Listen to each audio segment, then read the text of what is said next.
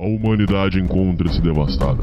Após anos de afeminação do homem, feminismo e vitimismo, os últimos neandertais resistem em suas cavernas. Muito bem, Vilma. Onde é que está? Onde está o quê, Fred? Meu chapéu do clube. Tem uma reunião esta noite na Leal Irmandade dos Búfalos. Está começando Sociedade Primitiva com Hernani Carreira.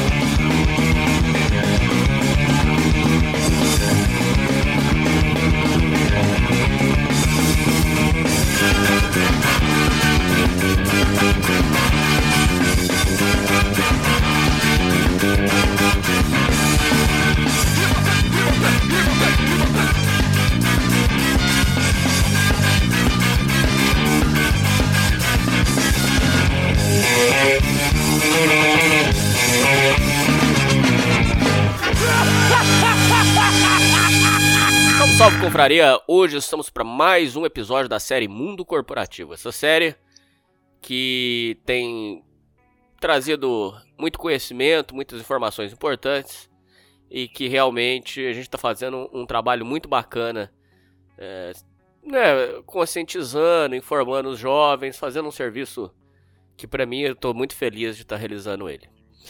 Hoje o mundo corporativo vem com um assunto muito polêmico e muito interessante. E eu sempre tive curiosidade de saber. Hoje quem vem no programa é um ouvinte que ele já ele tinha entrado em contato dizendo que ele queria contar como é a experiência de trabalhar numa franquia de fast food. Hoje quem vem é um funcionário, um ex-funcionário do McDonald's. Você quer usar seu nome real? Você quer usar apelido? O que, que você prefere? Pode ser, pode ser. Eu sou o João Matheus. Só queria falar que esse antes aí era no Minecraft, né? Ah, todas as informações vão ser fictícias, né? Tudo é mentira, então. É, tudo, tudo, né, tudo é mentira, a gente... Eu acho que é melhor, um então, censurar o nome e... da, da, da empresa, será que não? Vamos censurar. Vamos falar só fast food, pode ser? Ou empresa de lanche? Tá, então, pode ser. É, não, bem, fast então, food. Bem, não tem problema. Então, hoje você vai, você é o João, você vai contar sobre como é trabalhar numa empresa que numa fast food de hambúrgueres, de, de lanches, né? Muito bem. É verdade. A Max Ô, João, vamos lá. Vamos por etapas. Aqui a gente gosta, você, você já ouvindo, você sabe, a gente gosta com calma e sem pressa. Conte ah, desde o começo como é que foi, como é que é, você estava procurando emprego, como é que estava a sua situação, quantos anos você tinha, como é que foi é que você encontrou a vaga. Vai, vai contando pra gente com calma, vamos lá. Certinho, uh, boa noite, Hernani. Eu primeiro queria agradecer meu, por tudo aí, pelos podcasts que tu, que tu faz, bah, pra mim, pra mim e pros ouvintes aí, tu é um ídolo. Tu não tem essa noção, tá Coitado tá de mim. Mas o que tu é pra gente é o que o Milton Neves é pra ti, tá ligado? Agradeço muito, e eu queria pedir desculpa pros ouvintes também se eu não conseguir passar muito bem as ideias, tô meio nervoso. Fica é tranquilo. É Vamos lá, desde o começo. Como é que foi? Que ano que era? Quantos anos você tinha? Como que você viu a vaga? Foi no jornal? Foi na TV? Como é que foi? Foi no, uh, foi no jornal. Eu tinha assim, mano. Eu tinha 15 anos, né? Tava começando uhum. o ensino médio ali. E tava eu e meu primo, assim, a gente tava numa bah, fudido de grana, né? E querendo sair, querendo ir pra shopping. Levava as guriazias e tal. Daí a gente deu uma procurada no jornal e achou lá McDonald's, vaga de auxiliar, faz tudo, né, de serviços gerais. E a gente foi lá pra entrevista, né. Bah, que tu já imagina, né, a entrevista é uma, do, dessa empresa é uma, uma vez eu fui na entrevista deles e me assustaram, é... O gerente bravão falou assim, aqui não tem negócio de pedir é, folga, ele falou desse jeito, sem brincadeira. Ele falou: não tem negócio de pedir folga, não tem negócio é de pedir verdade. feriado. E outra coisa, casamento não vem com história que é padrinho. Porque você, o padre, o padre não vai dar um documento para você provando que você é padrinho. Então não tem, então não tem nada de casamento, aqui não tem folga, não tem nada. Sabe o que eu fiz? Na hora, eu levantei e saí, na hora, na mesma hora. Falei, que isso, cara? Se esse cara vai ser o meu chefe, tá brincadeira comigo. É verdade, eu me lembro quando eu chegava perto dos gerentes, assim, ele falava, nem vem falar comigo, se for folga, não vai ter. Eu nem tinha falado Caralho. nada, tá ligado? Ele falava assim, nem vem falar comigo, se for pra pedir folga, não vai ter. Aí você chegou na entrevista. Como é que foi foda. a entrevista? Como é que era? Tá. Bah, meu, muita gente. Por mais que o emprego seja, seja uma merda, o Brasil tá. Era a época da Dilma, né? 2015. Pá, tava foda de emprego aqui em Porto Alegre, não sei como é que tava. Tava, tava uma merda. Muito... uhum. Ah, todo mundo desempregado, muito pai de família, tá ligado? Na entrevista, umas 50 pessoas, né? Caramba. Tá. Daí era uma. Uma, mas era uma. Eles. É um, é um puta preconceito, tá ligado? A entrevista é, é tipo uma conversa mesmo. Ah, o que que tu. Que, que experiência que tu tem, não é nada tipo técnico, tá ligado? É uma conversa como se você estivesse conversando com um amigo, assim, nada, nada demais. Uhum. Eu, eu, eu, acho que é um teste para ver como é que tu fala, tá ligado? Pra Sei. ver como é que tu vai falar com os clientes e tal. Daí, pá, uh, a gente, eu conversei, era uma mulher, a Leila. Bah, essa mulher me infernizou depois. Depois eu conto isso aí dela. Essa. Bah, ela era uma, uma. Era uma mulher negra, assim, que fazia racismo com, com quem era branco, tá ligado? Ué. Era foda, era foda, mas depois eu, eu falo a história dela. Tá, daí a gente conversou e tal, e eu acabei passando, meu. Eu e mais cinco bonecos, eles escolheram, assim, no, no aleatório, meu, porque na, a entrevista não, não tinha nada técnico, tá ligado? Eu ainda me preparei, eu, eu me lembro que no, eu pesquisei assim no YouTube, ah, como fazer uma boa entrevista. Ah, eu era foda. E fui pra entrevista na cara e na coragem e ainda passei, né? A entrevista foi uma piada, meu, pra vocês verem que qualquer um pode trabalhar nessa, nessa escravidão ali. Certo. Aí, beleza, entrou. Até aí você tava feliz. Entrei... Tava, meu, tava. Daí a primeira, a primeira luta foi os testes, né, meu, que a gente precisa fazer para trabalhar num, num, lugar desse que é. Eu não sei se tu já fez o teste de fezes, aquele. Teste de fezes? É? nunca vi é, isso. Meu, uhum, meu. Na, pra entrar em empresa, teste de fezes? Aham, uhum, meu. Tinha que. Caguei num potinho, mijei em outro e levei lá. Não lá no, é, na, na, não lá na lanchonete, né? Você levou no. Não, não. Porque, você, imagina você chegando lá na lanchonete com cocô e com xixi. Aí ia ser muito esculacho. é, deve ir no laboratório lá, meu. Teste admissional, tá ligado? Exame é. admissional. E foi foda. Era pra ver se você não fumava uma jamba? O teste? Meu, eu acho que era pra, pra ver as doenças, tá ligado? Porque, tipo, a gente mete a mão no alimento, a tua mão direto ali no alimento. Eu acho que era pra te ver se não tinha nenhuma doença, tá ligado? Sei. Pra mim era isso, o, o teste ali do xixi do cocô. Muito bem. Que é, meu, que é um, que é um, que é um vexame que, meu Deus, foi um dos piores da minha vida, assim, tu andar com um potinho de merda até o laboratório. Ah, mas pra trabalhar lá, você já tem que acostumar um pouco com o vexame, né? Sim, meu, verdade, meu. Depois, eu até queria falar no fim, mas eu vou deixar isso aqui pro final, que, tipo, esses vexames, meu, me fez crescer como homem, assim, tá ligado? Bar, o que várias outras, outras experiências nenhuma fez eu crescer, tá ligado? Essas humilhações, assim, tu aprende, tá, eu sou pobre e eu, isso aí é vida. Porque, meu, os filmes, né, tu, tu não fala muito disso, né, meu? Os filmes iludem muito os pobres, meu. Muito. A vida não é aquilo, ah, vou sair do ensino médio, vou pra faculdade, vou e vou comer um monte de mina, não é E isso, quando o cara assiste muito American Pie, ele acha que ele vai pra faculdade, as mulheres vão levantar ah, a blusa e vão mostrar os peitos. Vai sim. vai sim. Vai. vai sim, seu filho da puta. Você vai...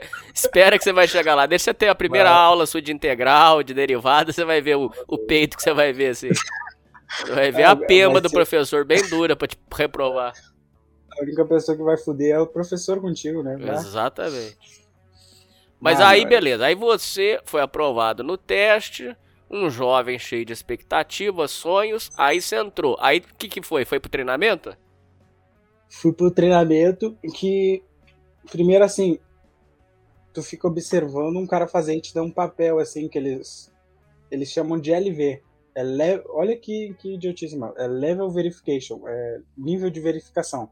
Te dá um papel com todas as especificações, tipo assim tu tá na chapa, quantos graus que tá na chapa, tá ligado? Tu hum. precisa ter isso de cor, meu. Que o gerente fica te perguntando, tá, João, quantos graus é a chapa ali? Ah, 280, 180, alguma coisa assim, nem me lembro mais. Mas pra te ver o nível de verificação de nego que eles são chatos, né? Certo. Por isso que a comida é boa, mano. Eles vai escravizam Boa. Hum, mais ou tu não gosta, mano? Ah, ah cara, será batata... que um, um, podrão de favela não ganha, não, cara? Você acha? O que, que você acha? Não pode Acho ser sincero, fala do não. coração. Na batata, não. Na batata, eu não? sei. Eu, eu, meu, eu trabalhei lá e não descobri o que eles fazem com a batata, meu.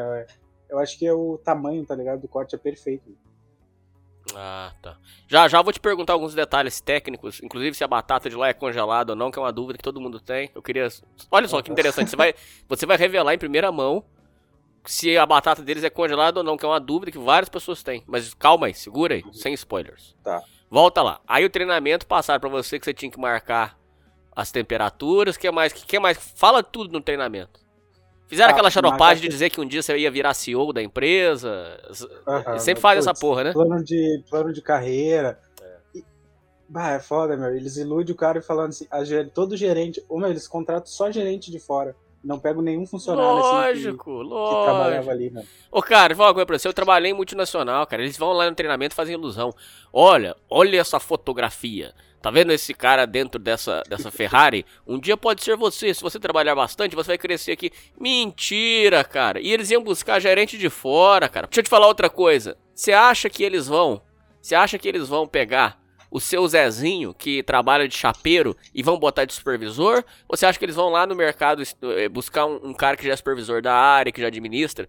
É lógico que eles vão buscar. O seu Zezinho não tem. Eh, gente, o seu Zezinho não vai ter condição de fazer esse trabalho. Então, eles ficam iludindo as pessoas. É, é, é mentira pura isso aí, ô, ô, João. Pelo amor de Deus, cara. Verdade, não tem como. Se tem algum ouvinte aí que trabalha no Mac, amigo. Não, não, não fala o nome, não. Na... Censura. Ah. É. Ah, desculpa aí de trabalho pra ti. É Beck. O... É, trabalha no Beck. Não, não cai nessa. Porque na hora tu acredita, né, né?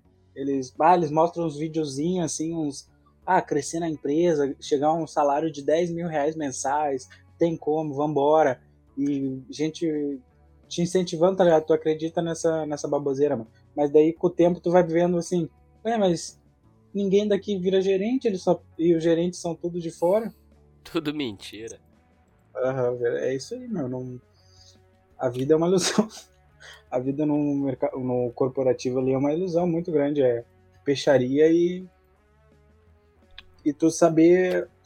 É, é que nem tu fala, né? Tudo é política, né, meu? Geralmente os, os pessoas com os cargos mais altos não são os melhores funcionários. São quem sabe lidar bem com as outras pessoas, sabe? É, verdade. Eu cansei de ter chefe muito... que sabia menos do que eu. Isso, isso aí enlouquece qualquer pessoa, Mas, cara. É, é esculacho, é esculacho. Muito... E daí tu faz o trabalho dele e, e ele quer te cobrar ainda, né? É foda. Ah, tu não fez no tempo, é foda. Tá aí, eu, que, meu, eu queria, tipo assim, no... Não, não, cuidado aí, censura aí. Não, pera aí. Calma, calma, calma, calma. Aí, beleza, você tava no treinamento. E aí, o que, aí, o que, que foi acontecendo? Você se, entrou, você se enturmou junto com a galera? Como é que foi?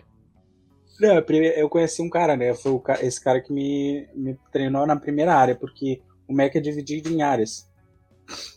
Uh, o cara que dá condimento ali, que bota as coisas dentro do lanche, o cara da que fica na fritura ali, que ele frita os, os nuggets, uhum. as batatas fritas, e o pessoal ali da frente, é o balcão, né?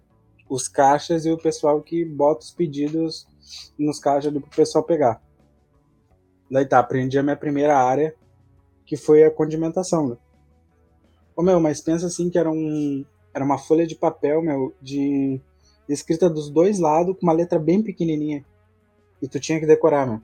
Hum se tu quisesse. E tipo assim, era um detalhe muito significante.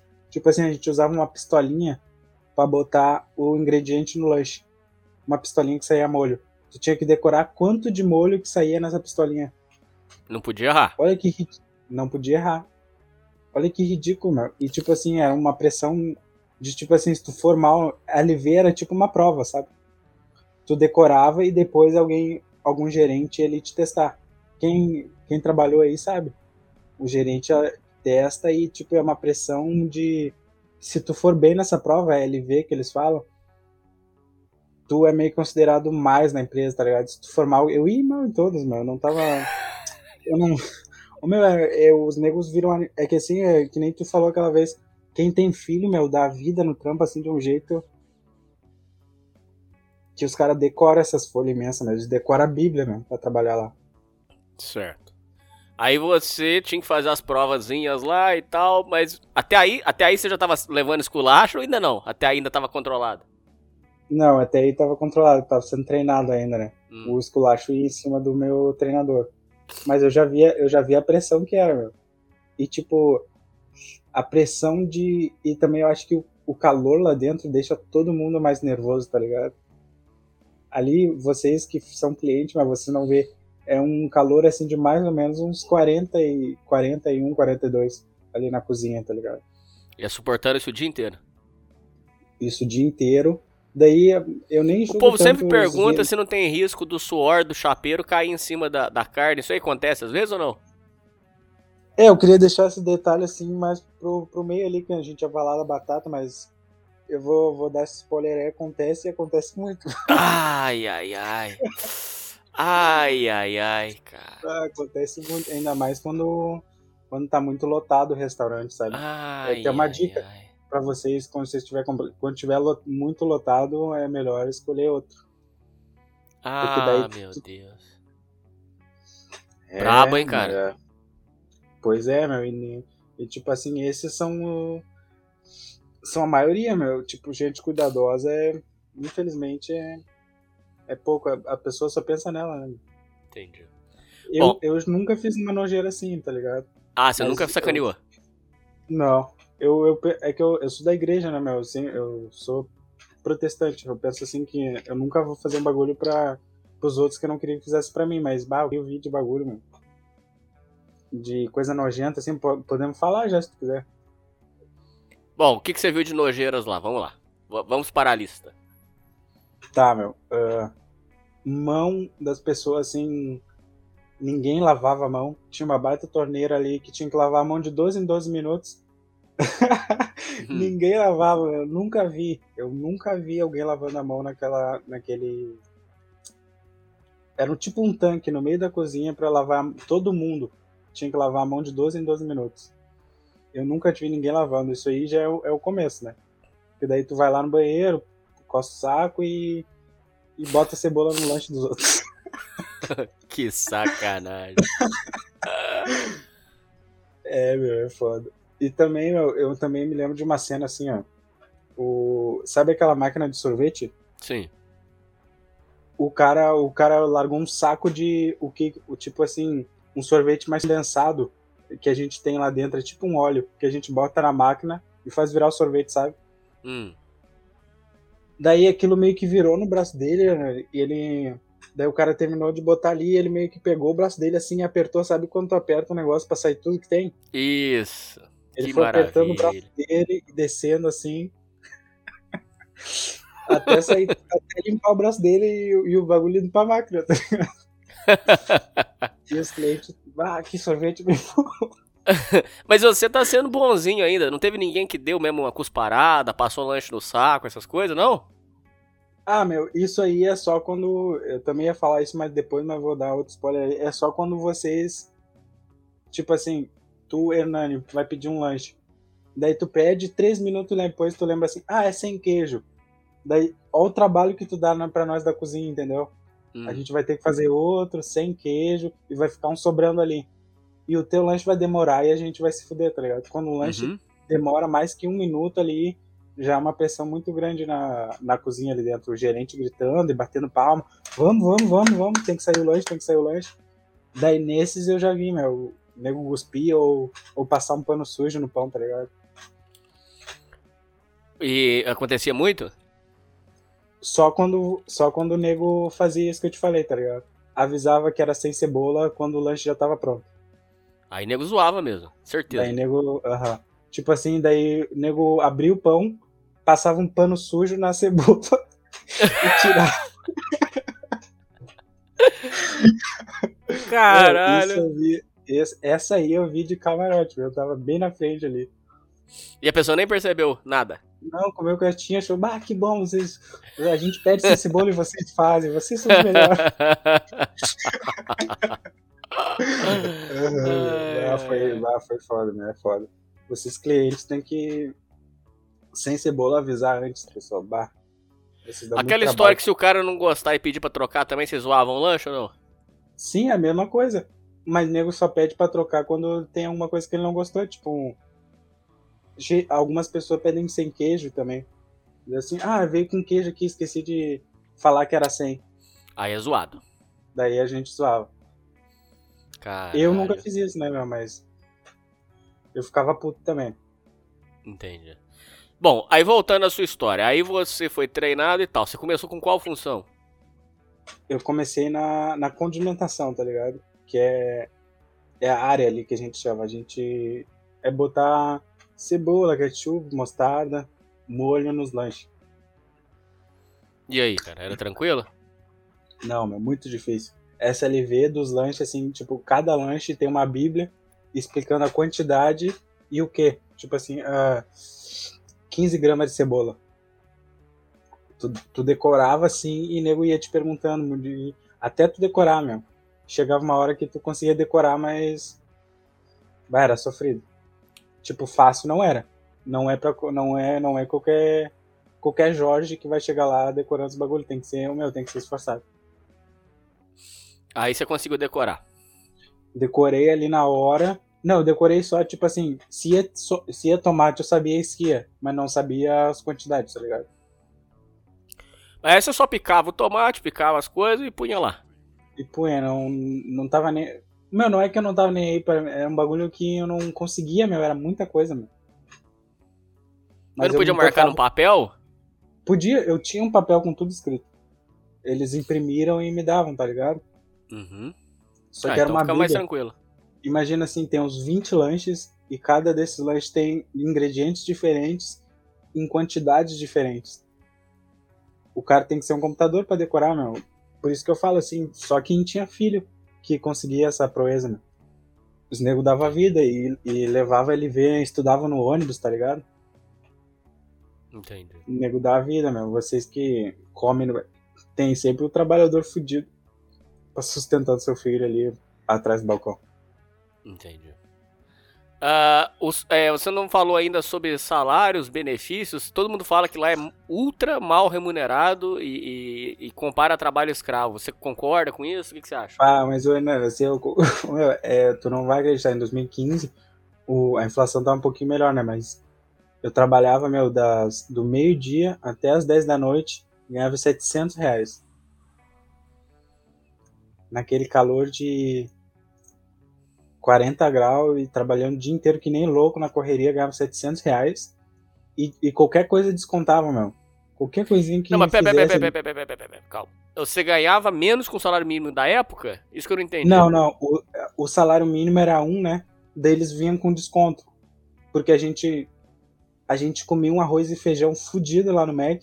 Eu sei. E isso, e isso eles descontavam a vale alimentação, descontavam os 100 reais, sei lá. E aí, o almoço de vocês todo dia era o que? Era, era arroz, feijão, tinha uma saladinha? E, tinha uma sala, as saladas que tivesse ali nos lanches a gente podia pegar também. E era isso. Arroz, e a feijão, carne era o que? Era aqueles hambúrguer? Não, era aqueles nuggets fritinho, tá ligado? Todo dia? Aham. Todo dia? Todo dia? Não tinha um dia que tinha um contrafilé? Não tinha um dia que tinha um, um frango? não. Todo dia Caralho, a mesma coisa. Caralho, maluco. Ou bem que eles falam que esse povo lá come mal pra burro. Inclusive tem gente que diz que já foi pego na mão grande é, comendo lanche lá porque não aguenta, cara. Olha pra você ver, cara. Impressionante, ah, eu, cara. É, nego comi, eu também eu já vi nego comendo, eu mesmo também comi uma vez, mas nem porque não é um tipo assim, tu vê o dia inteiro nego comendo assim, tu não poder comer, meu. E tinha que comer pode... escondido, eles não davam nem um lanche pra você. Não. Só eles davam coisas em raras exceções, assim, tipo assim. E não era lanche, eles davam uma, uma casquinha. Se tu se destacasse muito, tá ligado? Se um cliente fosse lá. Vai tomar no cu. É, Vai tomar ganhei... no cu, João, sério? Sério, eu ganhei uma casquinha uma vez. Eu tava trabalhando no drive-thru, tá ligado? Atendi o cara, e daí o cara foi lá pagar e falou assim: Ah, aquele cabeçudinho lá na frente me atendeu muito bem, ele é um funcionário bom. Daí depois o gerente veio, ô João, hoje pode pegar uma casquinha no almoço aí, o cara te elogiou lá. Mal Caralho. ele sabia que esse cara aí era o meu irmão, que tinha passado ali no, no drive e tinha me elogiado ali na frente. Caralho, mano. Mas peraí, volta, volta lá. Deixa eu falar algo pra você. Teve uma época que tava na moda nego ir no McDonald's e pedir o arroz com feijão que eles servem lá. Você chegou a ver isso aí?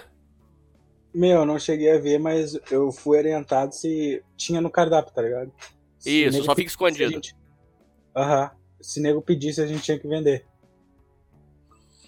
O arroz com feijão era bom, era ruim? Eu, eu achei o feijão meio seco, a impressão minha. Meu, terrível, terrível. O... Mas o feijão não é, pra mim, o pior era o arroz, meu. Eles faziam tipo uma. Era uma. Era uma máquina assim de. Eu acho que era só pra isso, era a máquina que fazia arroz, tá ligado? Uma Hum. bacia enorme, assim. É aquele Unidos Venceremos bem molhado, tá ligado? Sei, é papa. Papa. Terrível, meu, terrível. E um arroz e uma salada. E Era uma- ruim mesmo. Ruim, de verdade, ruim. Terrível, meu. O arroz tinha um gosto estranho que eu não. Eu não consigo uh, saber que gosto era aquele, meu. Acho que nego botava algum tempero ali que fudia muito o arroz, meu. Nossa. Terrível, né? Terrível, era foda. E todo né? dia comendo nugget. Todo dia. Todo dia, Não, todo não dia. era nugget, era tipo um. Um nugget só que maior, assim, quadradinho. É, seria tipo um steak. É, tipo, esse, tem um. quem já comeu? Eu não falo o nome, não. Tá, é, é. Vou censurar. É. é. Tá, tá, o. É um bife empanado de frango ali, É, aham. Isso aí, É. frito. todo dia. Todo dia. Não tinha um dia que fazia um, um, um contrafilé, uma, nada. Não, Só isso. não, só pagando. Só pagando se tu quisesse comer um lanche ali. Pô, cara, mas aí é sacanagem demais, cara. Aí, é- aí chega a ser maldade, pô. Pô, É, não, é. todo mundo se fudia junto nessa daí. as pessoas não ficavam putas?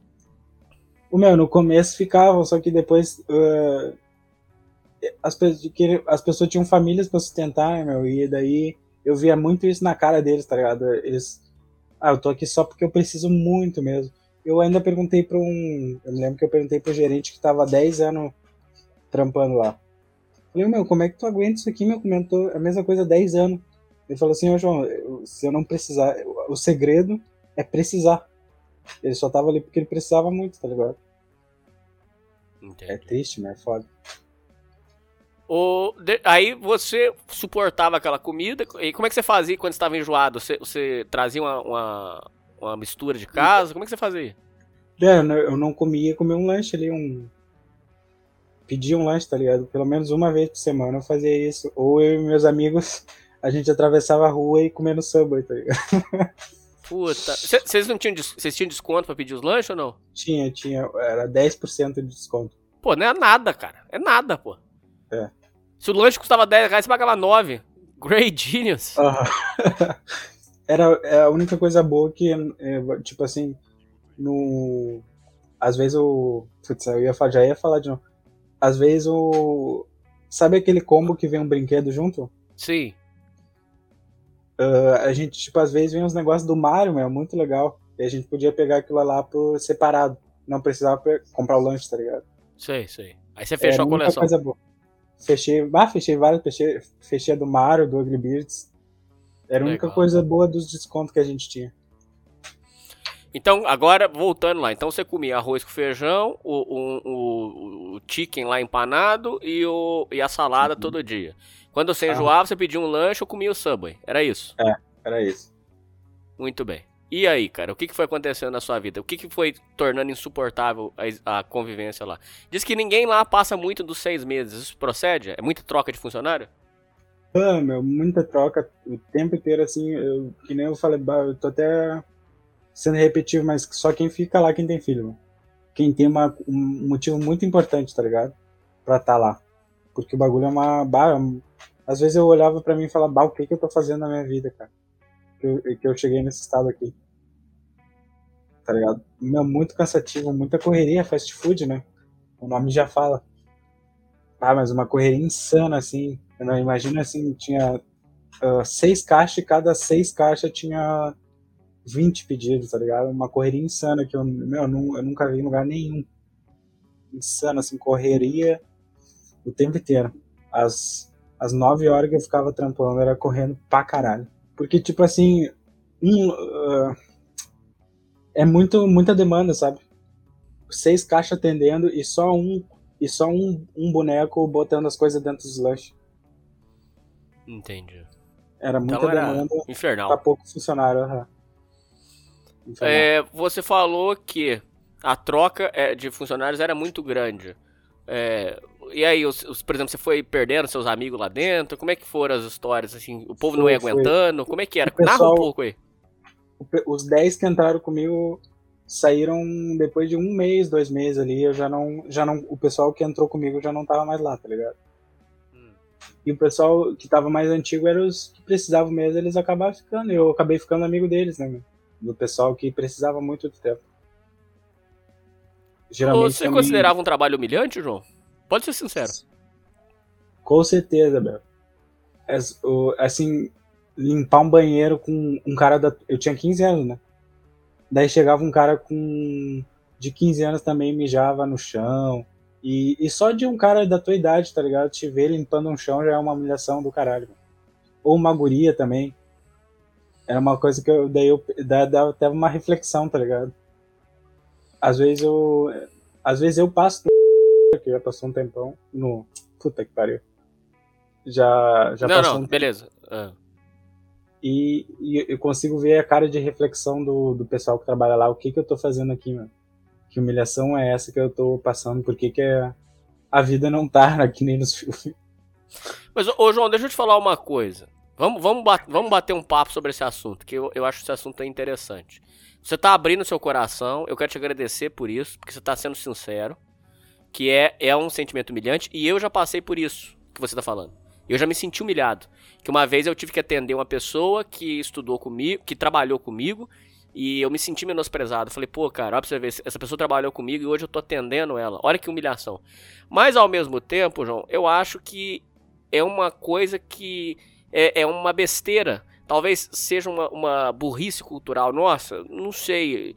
Mas eu acho que o americano também deve ter esse sentimento.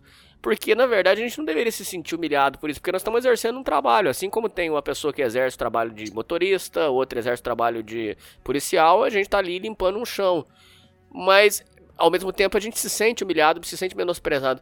Porque o, o que, que você acha que deriva esse sentimento nosso de humilhação? Eu, eu já senti isso que você está falando.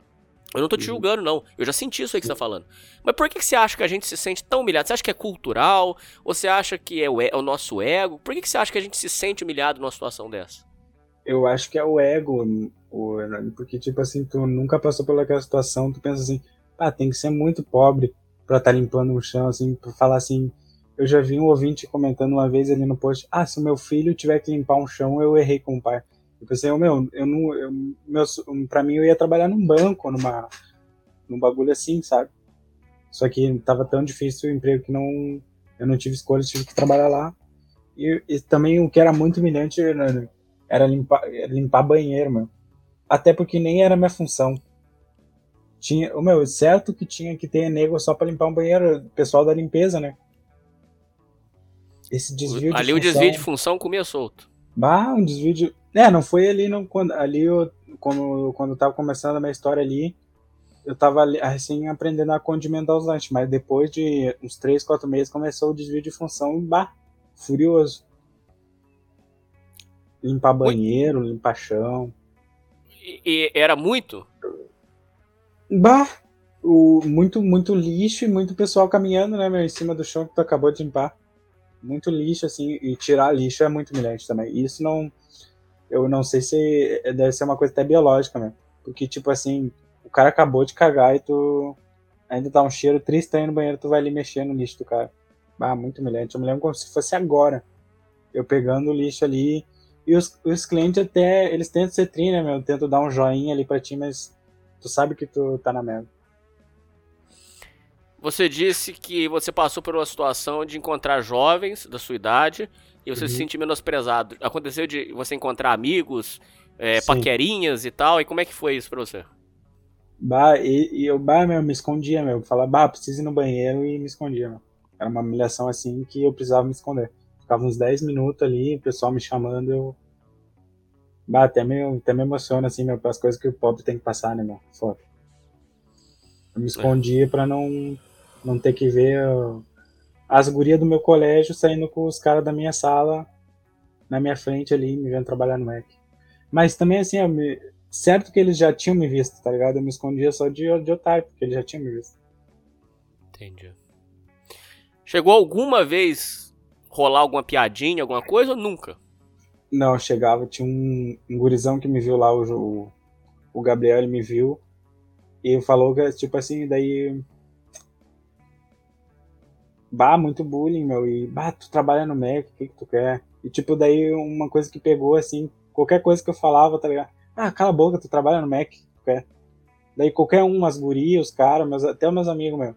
Eu ia falar uma coisa assim, na aula a senhora perguntava assim, ah, quanto é 2 mais 2? Eu falava, ah, a senhora é 4. Daí todo mundo, ah, cala a boca, tu trabalha no Mac, o que, que tu quer? Pô, cara, que pesado, cara. Pô, isso Pois aí. é, mano, é foda. Pô, aí passa do limite, cara. Como é que você É, fez? Você afastou essas pessoas da sua vida? O que, que você fez, cara? Ah, meu, eu fui me afastando até que no, no- ali no, no final do ensino médio eu só tinha um amigo meu, que era o Jorge, um, um cara de, tipo, 26 anos, tava ali no, tava no ensino médio ainda. Tipo, nós dois éramos fudidos da sala, tá ligado? Daí a gente meio que, meio que se uniu, né, meu? E aí Ele- ficou ele era suportável. É, ficou suportável porque eu não tinha escolha, né, meu? Eu sempre levei, eu, que nem tu, né, meu? Eu sempre, os estudos eu levei muito a sério. Pra mim é o único jeito da gente sair dessa merda e. E quem sabe dar uma situação melhor pro nosso filho, né, meu? Porque a gente vai ser, nessa vida aqui, a gente vai ser humilhado pra sempre, né, meu? Quem sabe os nossos filhos vão poder ter uma, uma vida digna. Bom, você tinha que conciliar estudo e trabalho. Como é que foi essa loucura pra você? Bah, meu, foi muito difícil. Em vários momentos, assim, eu pensei em desistir dos estudos. Porque eu já tava ganhando um dinheirinho, né? Tinha meus 700 reais ali, daí eu pensei em vários momentos em desistir dos estudos, mas eu fui forte, mal, e, formei no, no ensino médio ali. E continuei no MEC ali por mais dois anos, né, meu? Você sentou pau no dinheiro ou você guardava uma parte? Meu, eu sentei pau em tudo, assim, mas eu, eu juntava, tipo, dois meses e comprava uma coisa bala, tá ligado? Porque um mês de salário não dá pra nada. Eu não gosto de, de parcelar, tá ligado? Isso até um, uns... No final, quero falar alguns pontos bons que foi trabalhar lá. Que, meu, tu ganhar um salário de 600, 700 reais te ensina muito sobre dinheiro, meu Bacana. sobre economia, sobre investimento, sobre não gastar com qualquer bobagem, tá ligado? Pensar duas vezes antes de gastar, porque assim, digamos assim, tu quer comprar um, um tênis de 700 reais. Isso é, é- Tu vai acabar pagando isso com horas de trabalho, tá ligado? Tu passar assim, tu- eu ficava 9 horas lá, tri- 30 dias, 270 horas. Esse tênis aqui não custa 700 pila, ele custa 270 horas da, da minha vida, tá ligado? Entendi. É isso que eu Era pensava. tudo calculado. Era tudo calculado, né? Eu- Daí eu aprendi isso. E essa mentalidade está comigo até hoje, meu. Todo mundo que convive comigo assim me considera muito, muito mão fechada, muito. Mas não é, meu. É uma, uma segurança que o cara tem que ter. Senão o cara passa trabalho. Bom, ainda voltando lá. É, você, quando você, você começou o trabalho lá, você tinha que aguentar então a temperatura, que era muito alta, o trabalho, que era muito puxado, e o que mais que te incomodava no trabalho? Os clientes. Com certeza, tá ligado? Pessoa mal educada, pessoa querendo furar fila, assim, ou, ou pedindo pra trocar o lanche e daí a gente tinha que fazer tudo de novo, né?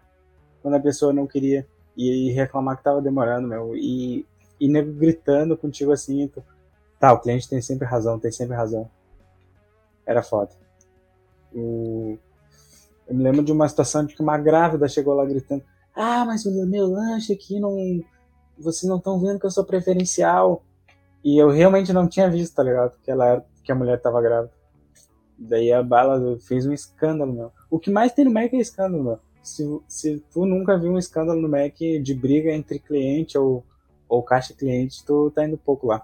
Porque o bagulho é Eu tão nunca caro- vi, cara. Nunca vi. Tem muito barraco? muito barraco. Ou entre cliente ali que estão na fila esperando, uns defende e outros xingam o Mac ali, e, ou os funcionários com os clientes. né? Geralmente mulher não aceita, não aceita desaforo, tá ligado? A cliente vem com desaforo pra cá e a mulher já xinga ela pra caralho. Ah, o que que tu quer? Tu tá aí só curtindo, nós estamos aqui trabalhando, não estamos brincando.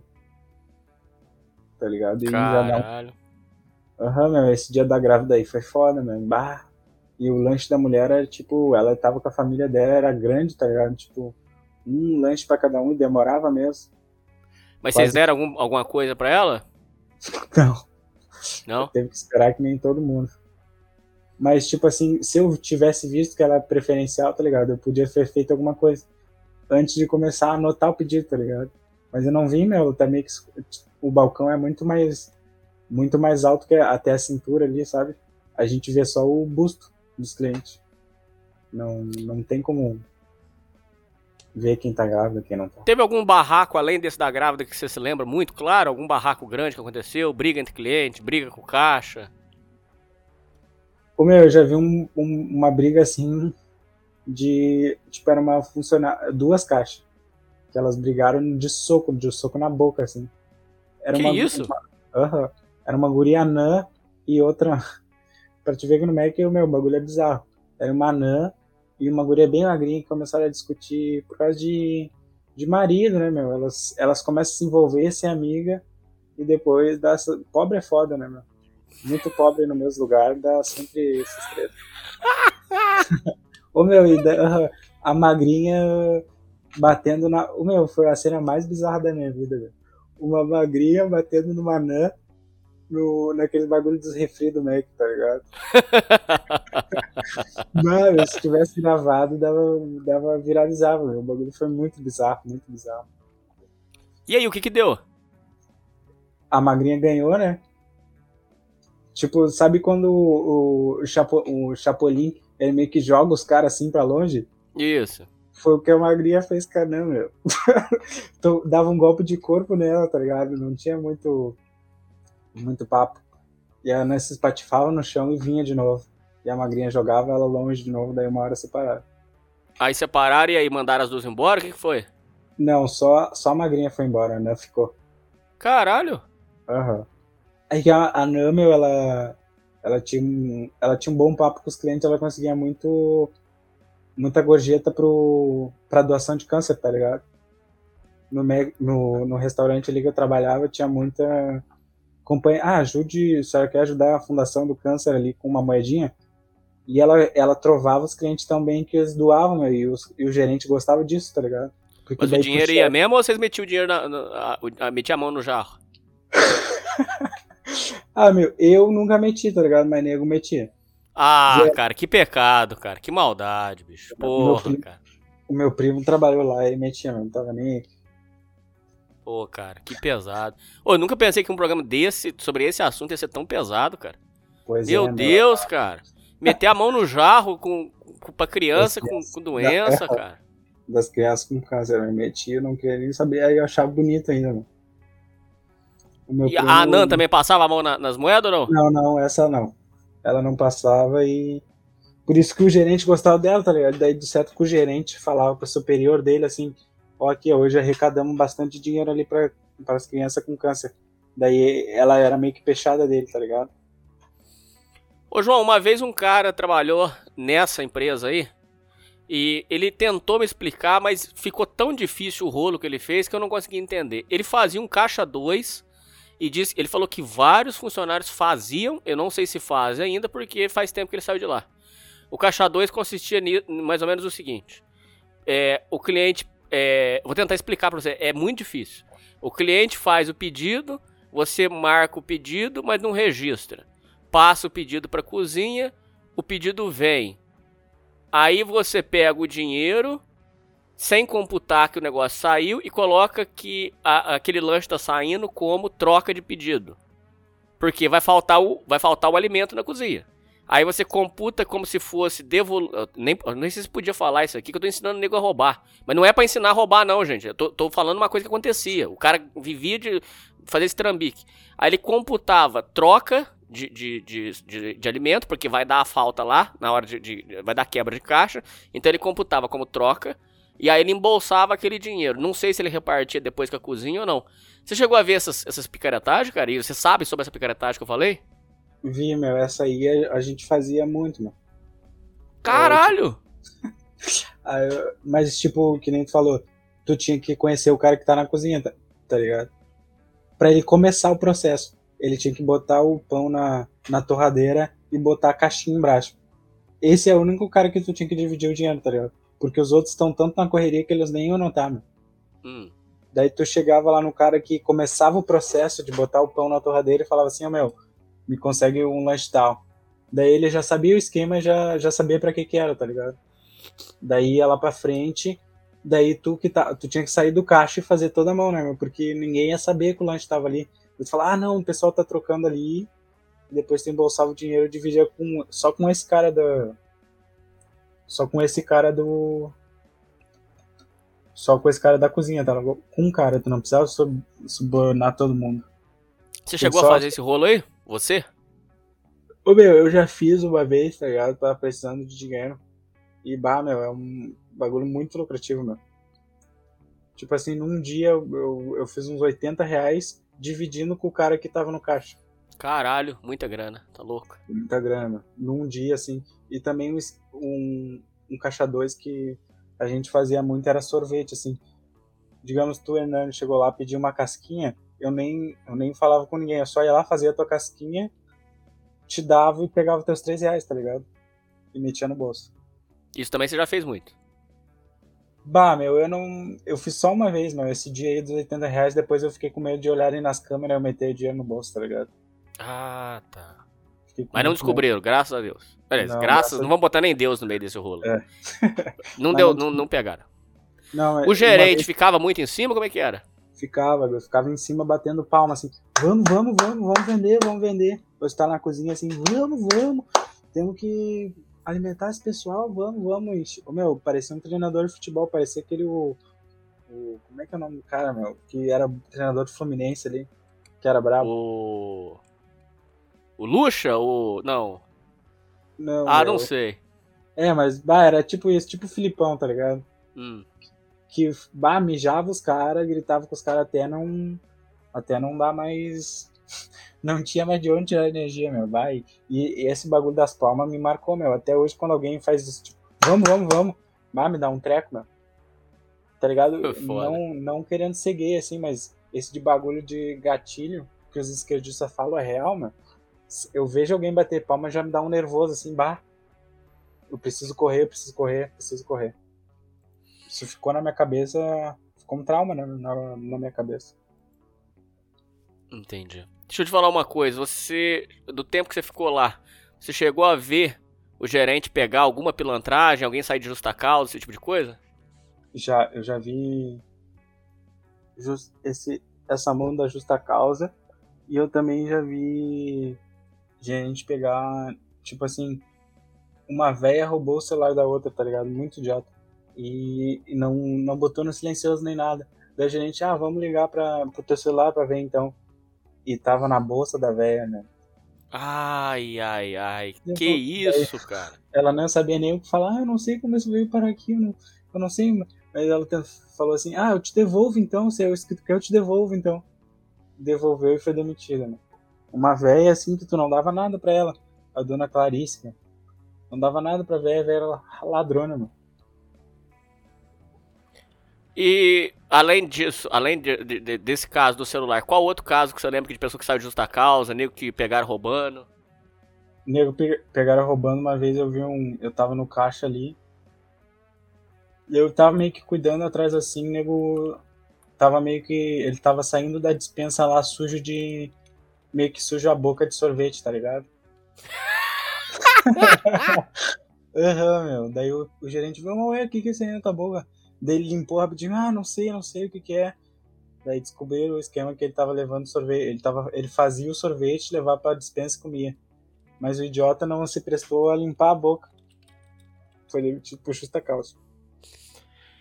Bom, é, com relação às pessoas que saem de lá, muitas metem processo. Você chegou a ver processos que o povo ganhou, o povo perdeu? O que, você pode dizer sobre esse processo? E se você ah, também entrou com processo? Eu, por mim, eu não entrei assim porque eu não, eu não tinha nada documentado, né, Mas eu já vi muito nego que ganhou lá. Tipo assim, aquelas temperaturas quente, é gente sem nenhuma proteção, tá ligado?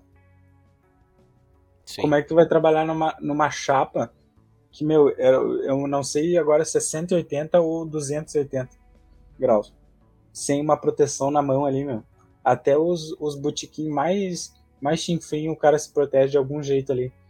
Esse processo era todo mundo ganhava, mas dependendo, dependendo não ganhava também, porque os, os advogados deles são muito bons. Tá e, tipo assim, eles também davam. Eles eram ralados, eles davam um curso assim, ah, como não se machucar no trabalho. Daí chegava no dia no juiz, ah, o funcionário aqui, ele viu aqui, ele participou do curso, aqui é a assinatura dele, ó, ele participou, a gente tentou ensinar ele como não se machucou, ele se machucou porque quis, tá inventando aí, e às vezes o juiz caía nessa, né, meu? Desse cursinho desgraçado de como não se machucar no trabalho. Que é tudo mentira, tudo. Lá no treinamento eles falam um monte de coisa para você que não é aplicado nada na, no dia a dia. Tudo baboseira. Ah, não chegar muito perto da, da chapa, como é que tu vai virar um bife que tá numa chapa sem chegar muito perto? uma coisa totalmente real, tá ligado? Entendi. E também uma coisa que dava muito acidente também era, era as batatas fritas, né? Tipo assim, porque é congelada mesmo, tá ligado? A gente bota a, a batata frita naquele óleo fervendo, a batata congelada e espirra água pra, pra cima, tá ligado? E, eu, meu, tinha um gurizão que tinha uma cicatriz meu, muito grande que deu uma merda, ele, ele largou as batatas ali muito rápido e queimou todo o braço. Umas bolhas, assim, tá Que tá isso, cara. Que isso. Uh, só que ele precisava tanto do trampo, meu, que ele continuou trabalhando lá. Tá maluco. Cicatrizou e ele continuou trabalhando lá, né? Mas aí, com certeza, ele ganhou o processo. É, eu não, eu não fiquei sabendo, porque eu, eu saí e ele continuou trabalhando lá. Esse pai ainda tá lá até hoje. Entendi. Uh, você falou que você passou muitas humilhações, você já falou sobre os clientes. E a supervisão? E inclusive você falou que ia contar sobre uma gerente que era racista. Conta um pouco aí pra gente. Sim. Esse. Ah, eu não sei nem se existe racismo ao contrário, mas eu. eu bah, eu acho que eu sofri mesmo. Tipo assim, tinha. Tinha eu e, um, e o Matheus, meu amigo lá. Que ele era preto, tá ligado? E daí ele, ele falou assim, eu vou. A gente tava no caixa, tá ligado? E tinha que conferir o dinheiro do caixa antes de ir embora.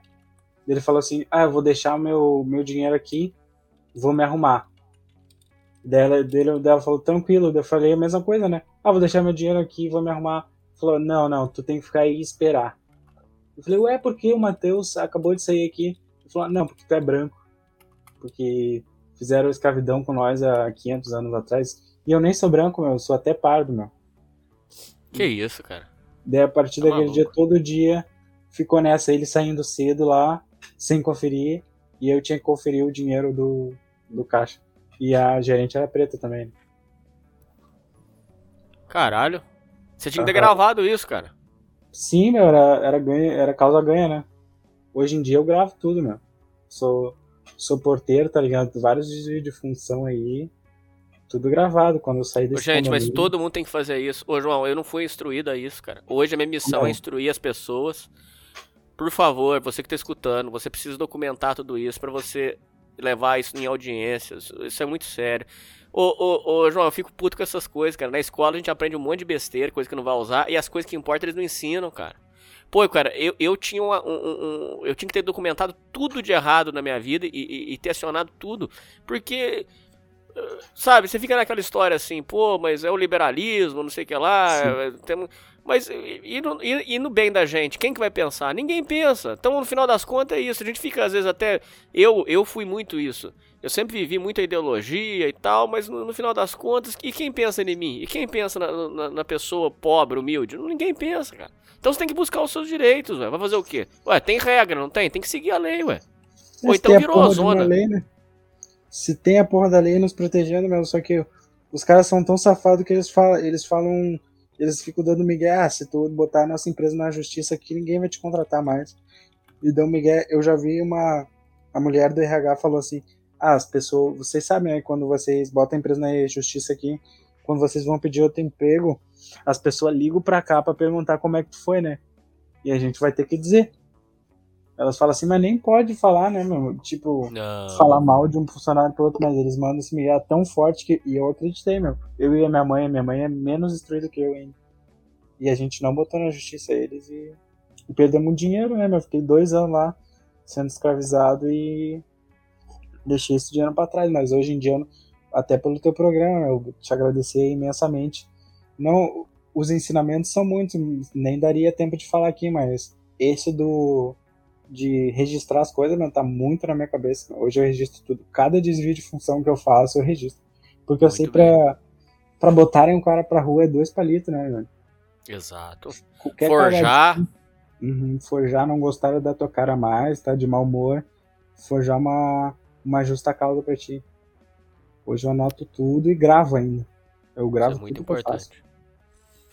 É, absurdos que você ouviu de gerente lá dentro, assim, você lembra de algumas coisas assim que marcaram você? Ou não, não precisa ser com você, mas você chegou a ver humilha, é, humilhação lá, porque todo mundo fala que lá é, é, trabalho escravo e que as pessoas são muito humilhadas. Você lembra de humilhações que você chegou a ver ou passar? Ah, meu, tira, esse, esse bater palma atrás de ti já é uma humilhação, né? Vai, vai, vai. E bater palma atrás de ti já, é, pra mim, era mais isso, tá ligado? Porque eu não conseguia eu não conseguia ser da velocidade que eles queriam. E eles me humilhavam desse jeito, falando assim: Ah, mas aqui essa. Esse lado aqui da cozinha tá foda, o João ali. E daí, meu, eles só de sacanagem botavam assim dois negros muito rápido perto de mim, tá ligado? Pra ficar o contraste mais grande aí que eu não, que eu não conseguia comer os caras. E era foda, meu, porque tipo assim, eles me botavam só na. Nessa condimentação. A condimentação é a parte mais difícil, meu eles me botavam para me testar mesmo, para mim desistir, tá ligado? Entendi. E bater palma eu também já vi uma situação de. Sabe o que, que era muito uniforme, meu? O uniforme parecia de um palhaço, meu. Eu não sei como se tu te lembra do uniforme como é que era em 2015. Hoje em dia tá legalzinho até. Então você já se sentia mal já com a roupa. Já com a roupa. No primeiro dia eu falei, meu, o que, que, que esse, o, o designer tentou fazer um uniforme de palhaço, não pode ser. Era um All-Star assim, meu, se tu pedia 40, vinha 43, uma calça, boca de sino e uma camisa cinza, assim. E um bonezinho do Mac. Do, putz. E esse bonezinho. Da, da empresa. Ali, é, da empresa. Entendi. Muito, e uma toquinha ainda na, na cabeça, meu. Que aquilo dava um calor, meu. Eu fiquei até calvo, acho, por causa disso. Eu não sei se, se eu ia ficar de qualquer jeito, mas eu eu acabei ficando calvo depois de tanto tempo, aquele calor de 40 graus, e o boneco na cabeça, socado na cabeça, 9 horas ali. Eu acabei ficando calvo ali com 15 anos, mano. Ah, eu acho que afetou, cara. Eu acho que afetou sim.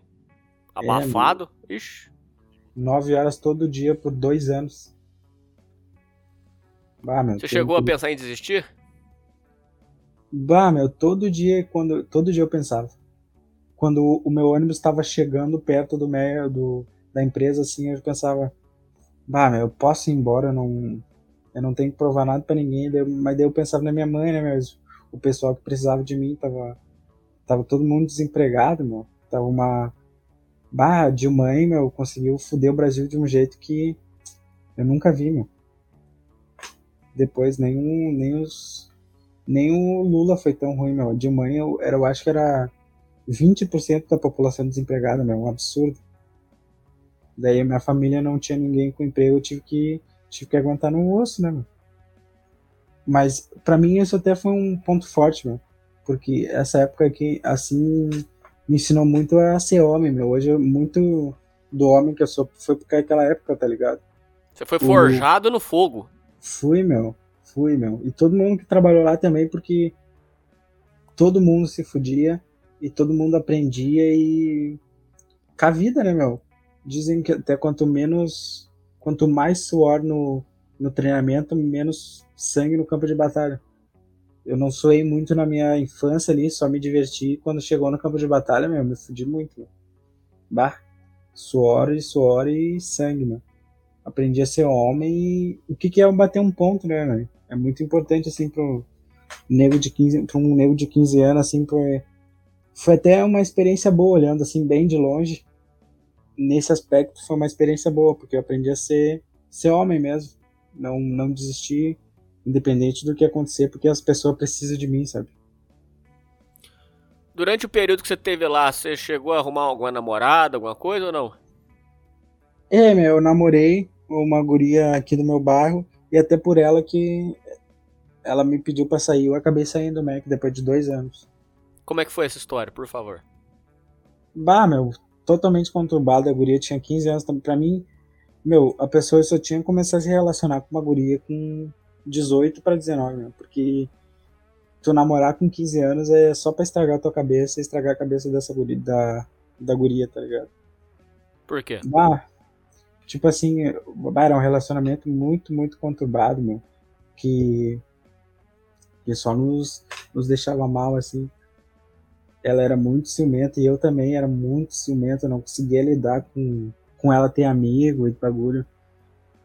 E, a, o meu, e ela era doente, mas essa guria né, era mais doente que as tuas. É mesmo? Chegou uma, uh, chegou uma época assim que eu falei, tá, meu, não aguento mais, eu te juro, não aguento mais, eu tô terminando contigo agora pra gente ficar bem. E ela falou assim, ah, então vou tomar remédio e vou me matar, então. Caralho. Daí, uh, daí eu não cedi, né, meu? Eu falei, meu, faz o que tu quiser, eu só sei que eu tô terminando contigo. E ela tomou os remédios e, e deixou um bilhetinho assim, mãe, foi por causa do João. Nossa. Aham, uhum, meu, foi pro hospital, a mãe dela queria me matar, meu. E a gente e mora, tipo, a, a três quadros da rua. Daí a minha mãe, a minha mãe segurou, segurou a mulher, meu. A mulher queria me matar, meu, de faca, de tudo. Foi lá em casa, gritando, chutando tudo, e a minha mãe conseguiu segurar a mulher, meu. Daí eu tive que, bah, eu tive que, eu, meu, suei muito, meu de, de nervoso, tá ligado? Mostrei meu celular pra ela, falei, ah, não falei nada demais pra ela, não, não incentivei isso aí, não sei o que que, por que que ela fez isso, juro pra senhora, mas ela, ela salvou, né? Ela foi pro hospital e conseguiram absorver, uh, fizeram essa lavagem, ela salvou. Meu, e eu era tão desesperado por mulher, que eu voltei com ela. Você fez isso, cara? Fiz, cara. Voltei com ela. Então Mas peraí, peraí, peraí, peraí, peraí, peraí. Aí quando você fez isso, quando ela foi lá na sua casa, ficou um clima horrível. Como é que você. E aí, cara? Ficou, ficou. Até chegou um. Primeiro veio a mãe dela, né? Chutando tudo e tal. E daí minha mãe com esse.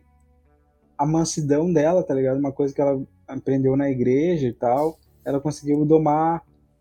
Domar minha sogra. Daí tá. Hum. Eu já não queria me matar mais. Depois foi a minha sogra e minha ex-namorada lá em casa. Daí eu, meu, não consegui falar com a minha, com a minha ex, meu. Eu falei, não, tô passando mal, não consigo falar contigo agora. E não falei com ela, meu. Só que Mas depois. foram falar né, o quê? Meu, não sei, meu. Ela, ela queria me ver assim, com uma cara de. Meu, uma cara de zumbi, assim, de, de. Tava no hospital há um tempão. Eu só falei pra ela, meu, por que tu fez isso? E ela, ela repetiu pra mim, por que tu fez isso? Tu fez, mas você fez o quê? Você terminou, é isso? É. Ela queria botar na, na, no meu rabo, meu. Pra mim me sentir culpado e voltar com ela. E eu, e eu caí nessa aí. E aí, cara, como é que foi? Conta aí. Ah, meu, essa história aí é foda, meu. Porque essa guria era, era doente, meu.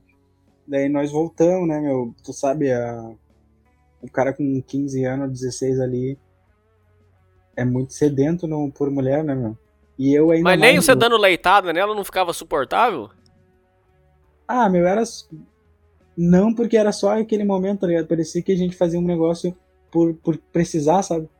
Mecânico. É, eu precisava e ela precisava também, e depois só briga, só briga, só briga. E, e as brigas dela, meu, eu jogava faca, jogava panela, jogava bagulho. Tá louco, eu... Louca, louca, louca, não, louca. É, muito disso foi porque foi criada com uma mãe solteira, né, meu? Hum. E hoje em dia ela é uma mãe solteira também, tem dois filhos aí e o cara, o cara leitou e abandonou. É lógico, quem vai suportar um negócio desse? Tá, ela foi lá em casa, né, meu? Ela falou assim, ah, porque tu fez isso? E daí eu já não quis falar mais, tá? Porque eu pensei que a mãe dela ia ficar braba ia querer me matar e pá. Daí tá, depois ela foi embora, né, meu? Foi pra casa dela e começou no WhatsApp encheu o saco, encheu o saco, eu não queria ver ela, mas não queria ver ela. E daí uma vez, uma vez eu falei assim, tá, meu, eu vou ir a última vez só para pegar meu casaco que eu deixei aí. Daí quando eu, eu abri a porta assim, ela falou, ah, pode entrar, pode entrar. Daí eu bati, abri, ela tava, ela tava meio que de lingerie, assim. Ai, ai, ai. Com o meu casaco na mão, meu. Daí tu já viu, né? Não resisti, meu. Peguei meu casaco e nós voltamos. Ai, ai, ai. É, foda, eu devia.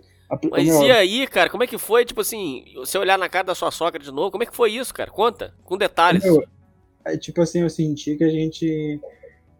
a gente fingiu que nada aconteceu, tá ligado? Tanto eu e a família deles, a gente fingiu que nada tinha acontecido e, e seguiu? Porque eles eram desesperados também por conseguir uma guria pra essa, pra um, um, um guri pra essa louca, tá ligado? Sim, pra empurrar, eu sei. Eu pra sei. empurrar pro próximo. Eles eram, me amavam, meu. Mesmo eu tendo, digamos, feito tudo isso, eles me amavam, meu, me adoravam. Daí a gente meio que fingiu que nada Caralho. aconteceu, tá ligado? E você entrou no jogo? entrei, meu, era, eu era sedento, né, meu, é, passei muito bullying ali no ensino médio, não, não tinha conseguido muitas gurias, assim, né, meu, e quando eu consegui, eu, eu sabia, meu, que não era, não era certo ficar, ficar com ela, porque a gente não ia ficar muito tempo, só que eu tava tão sedento, meu, tanto bullying, assim, de não, de não ter ficado com ninguém no ensino médio ali, quando eu saí, fiquei com ela, não, eu fiquei sedento, né, meu. Não conseguia largar. Caralho. Tá, daí, E aí, cara? Sim, daí ela, com essa pressão, ela, que era o Mac, né? Eu não conseguia dar muito tempo pra ela. Ela falou: larga o Mac, todo dia larga o Mac, larga o Mac pra ficar comigo, larga o Mac. E um dia eu larguei, meu. Eu vi que a minha mãe conseguiu um emprego assim. E por causa que ela, ela falou tanta É, merda. só corrigindo, ele falou back, tá? O áudio tá errado. Ele falou back, larga o É, back, sim. larga o back. Pra largar o back. Ah. E aí? Sim, daí eu eu larguei. Daí, meu, foi pior ainda, tá ligado? Porque quando, falando por ela, por WhatsApp já era insuportável, imagina agora nós se vendo todo dia, meu. Daí ah, tá. porque agora você tinha um tempo livre. Tinha o tempo livre, não tinha mais desculpa. Às vezes, Puta que Assim, pariu, cara. Puta que vezes- pariu. às vezes eu falava assim, meu. Não, hoje eu tô com muito sono, vou dormir o dia inteiro. Só pra não ver ela, meu. Bah, E, o seu- e os seus direitos lá na empresa você entregou de, de bandeja. De Entreguei bandeja. De bandeja. Me demiti. Ah, não, cara. Não, pelo amor de Deus, João. Sério, cara, que você fez isso? Sério, sério, sério. Infelizmente fiz, meu. Você entregou dois anos de bandeja pra, pra, pra multinacional. Entreguei, meu. Por causa de Xota, né? Por isso que o teu programa é muito importante, meu. Se, se eu tivesse ouvido ele com 15 anos, tá ligado? Eu acho que não, não teria feito isso. meu. Meu Deus, cara. E aí, cara, como é que foi? Aí você tinha, aí você tinha que domar a fera 24 horas por dia. Como é que foi isso? Aí você falava que tava dormindo. O que mais que você usava de desculpa? Fala aí. falava que tava dormindo, eu comecei a fazer um curso de auxiliar administrativo só pra não falar com ela. Daí eu consegui, consegui, tipo assim, ver ela só duas vezes na semana, tá ligado? Pra mim já era um céu, meu. Eu vi ela duas vezes na semana e. E não tinha como diminuir disso, eu não conseguia achar mais compromisso, tá ligado? Pra botar nesses dois dias da semana. Daí um dia ela tava. Ela tava estudando, né? Daí ela falou assim: Olha só o que meu amigo me deu deu um ursinho aqui, aquele era um amigo que eu sentia muito ciúme dele, meu, que eles andavam, eles conversavam muito, tá ligado? Mas só bobagem, mas conversava e ela falou assim, mandou uma foto assim só pra fazer ciúme, tá ligado? Pra que fazer isso, tá ligado? Só pra te torturar. Sim, só pra me torturar. Ela, ela tinha muito isso mesmo. Ela era sádica. Tipo assim, ela tinha duas irmãs, tá ligado? Quando a mãe dela não tá, ela batia nas irmãs e dava pra ver o prazer na cara dela em, em bater nas irmãs dela. Completamente arregaçada mental. Arregaçada mental, isso é mãe solteira, né, meu? A mulher tinha três filhos, um de cada pai. É, já tinha um mau exemplo de casa. Tinha um mau exemplo de casa e só funk e, e só bebida. Até com. Eu me lembro que de- ela me oferecia bebida, eu, nós com, com 15 anos, meu. E bebida, Caralho. e droga, e bagulho. Tipo, eu não sei se pra ti é um, é um choque, tá ligado? Pra mim, que era da igreja, era um bagulho inaceitável, meu. Pra mim também, tá louco? Tá, e daí ela, ela falou que ganhou esse ursinho, mandou a foto, daí eu falei, ah não, não vou aceitar isso aí, eu, eu, eu tô terminando contigo de novo, agora é a segunda vez. Daí tá, falou, não, não faz assim, ela, ela achou que eu tava até de sacanagem, tá ligado? Porque ela, achou que ela, eu tava na mão dela já. Hum. Eu falei, não, mas eu tô terminando, isso aqui já deu. De certa forma você tava, vamos ser sinceros. De certa forma. É, meu, eu tava, tava, tava. Mas tu, tu vê agora o final da história, eu, eu larguei ela de novo. Daí tá, ela, e ela tá fazendo um jogo assim, ah, ele vai voltar, ele vai voltar. E eu falava, ah, não faz assim. E eu falava, não, meu, eu preciso terminar isso aqui, tá, tá fudendo nós, nós dois, não é só eu. Daí tá, passou uma semana. Ela falou, tá, tu vai terminar mesmo? Eu falei, vou, meu, não te quero mais. E resistia, né? Tu sabe que a- pra largar a shota assim não é muito fácil. Não, não, não é não. Resistir O sexo era bom? Era. Isso não podia legal, meu. Ela era muito bom. Ela foi, eu acho que a melhor guria que eu já fiquei, meu. Ela não tinha, ela não tinha pudor com nada, meu. Certo. Com 15 anos, assim, ela já, já sabia muito, meu. De sexo, bagulho. Muito boa, não sei. Eu não sei se é uma explicação da. Porque ela não teve muito tempo pra transar, né, meu? Eu acho que. Acho que a mulher, ela. Ela só não tinha vergonha, tá ligado? E isso era muito bom. Certo. Tá. Aí beleza, aí você terminou pela segunda vez, e aí? Terminei com ela a segunda vez. Daí ela falou assim: então tá, daqui a dois meses a gente se fala. Daí tu já viu, né? Hum. Daí, do, do meu, eu, depois daquele dia eu fiquei começando a contar dois meses. Dois meses ela chegou lá em casa com uma barriguinha assim. E Falou, tô grávida. Eu nem tava em casa, meu. Meu pai atendeu ela. Falou, ah, de certo que ela se perdeu, o Matheus me ligaram. Eu fui correndo pra casa que, que na real ali eu já, se ela quisesse voltar, eu já voltava de novo dela. Falou assim, tô grávida e é de ti. Daí assim, na hora, meu, eu não acreditei, meu. Eu falei, bah, acabou minha vida. Eu tô desempregado com 16 anos, vou ser pai, meu. Ai, ai, ai. E a sua família? Caiu em cima de você? Não, eu não falei pra ninguém ali em cima né, na hora. Eu levei ela pro meu quarto e a gente conversou, tá ligado? Hum. E ela meio que mo mostrou uma barriguinha de grávida e eu me apavorei, meu. Eu não. Eu não conseguia pensar, não conseguia fazer nada, meu. Eu só falei assim, meu, vai pra casa que eu vou. Eu vou pensar um pouco. Daí fui Certo. pra uma praça, meu, aqui perto da minha casa, pensar e eu, meu, eu queria até me fazer uma besteira comigo, meu. Só que depois eu, eu pensei tanto. Fiquei umas três horas na praça pensando assim. E eu cheguei à conclusão que ter filho não era a pior coisa do mundo, tá ligado? Certo. talvez eu pensei assim, talvez eu pague uma pensão, vou me ser. Eu, meu plano era ficar gestação com ela, tá ligado? E quando o guri nascesse, eu pagar uma pensão. Aí pá, daí a gente acabou se reaproximando de novo, toda aquela merda. E meu, três, me- e eu, e três meses depois, ali com seis meses, a gente tava, eu e a minha mãe, a minha mãe que me deu estoque, né? Tu vê como mulher conhece mulher, falou, ah, mas ué, essa barriga dela não tá pra seis meses. Tá cara, mas pera aí, cara. Essa história, essa história é muito foda. Você ficou seis meses nessa ficção, foi isso? Fiquei, né, apavorado. E aí, aí você já tinha contado pro pai, pra mãe ou ainda não? Já tinha, não, é que a minha mãe pegou um teste de gravidez, tá ligado? Eu comprei Hum. pra fazer pra ela. Ela não quis fazer na minha frente e levou pra casa dela pra fazer, tá ligado? Uhum. E depois me mandou a foto do positivo. Certo. E a minha mãe pegou a caixinha desse teste. Daí, daí eu tive que entregar o jogo, né? Hum. Falei, bah, ela tá grávida mesmo, me mandou aqui a foto do positivo. Só que depois eu fui descobrir, meu, com os, com os caras mais malandro, que a, o meu, as mulheres cansam de dar esse golpe, meu, da foto do teste. Se tu quer fazer o bagulho do jeito certo, tu fala, não, mija aqui na minha. No, eu aqui junto, tu vai mijar nesse potinho, a gente vai ver se dá teste, né? sem foto, sem nada, sabe? Esse é o Certo. jeito certo de fazer o bagulho. Isso de foto elas pegam no Google, meu. Ou pede pra uma amiga que tá grávida tirar uma foto, tá ligado? Isso mesmo. E dão esse golpe, meu. Mas aí Sim, foi dando não- seis meses a sua mãe achou nada, estranho. Eu tava até aceitando a ideia de falar, ah, vou ter um gurizinho, vou, vou ensinar ele a jogar bola, vai torcer pro Grêmio, que nem eu. Eu tava até curtindo a ideia, meu. Tu vê como a mente do cara é foda. E a minha mãe, a minha mãe é a raposa velha, né, meu? Ah, essa barriga dela aí não tá pra seis meses, hein? Eu falei, bah, mãe, pior é quando ela tava aí com dois Hum. meses, ela chegou com essa mesma barriguinha aí. Daí, meu, a minha sogra que gostava de mim, tá ligado? Eu acho que ela achou assim, agora ele já tá com ela de volta, vamos, vamos apertar ela, ver se isso aí é verdade. Apertamos, apertamos, apertamos tanto ela, meu, que ela falou que era mentira, meu. Admitiu na, Ah, na ela minha admitiu. frente assim, daí eu, meu, saí um, um caminhão de, das minhas costas, tá ligado? Caralho, maluco. Eu fiquei quase um, um ano pensando assim, acabou minha vida, acabou minha vida, não conseguia comer, não conseguia dormir, meu. Tipo assim, só quem, só quem, te- to- só quem tomou esse golpe sabe, meu.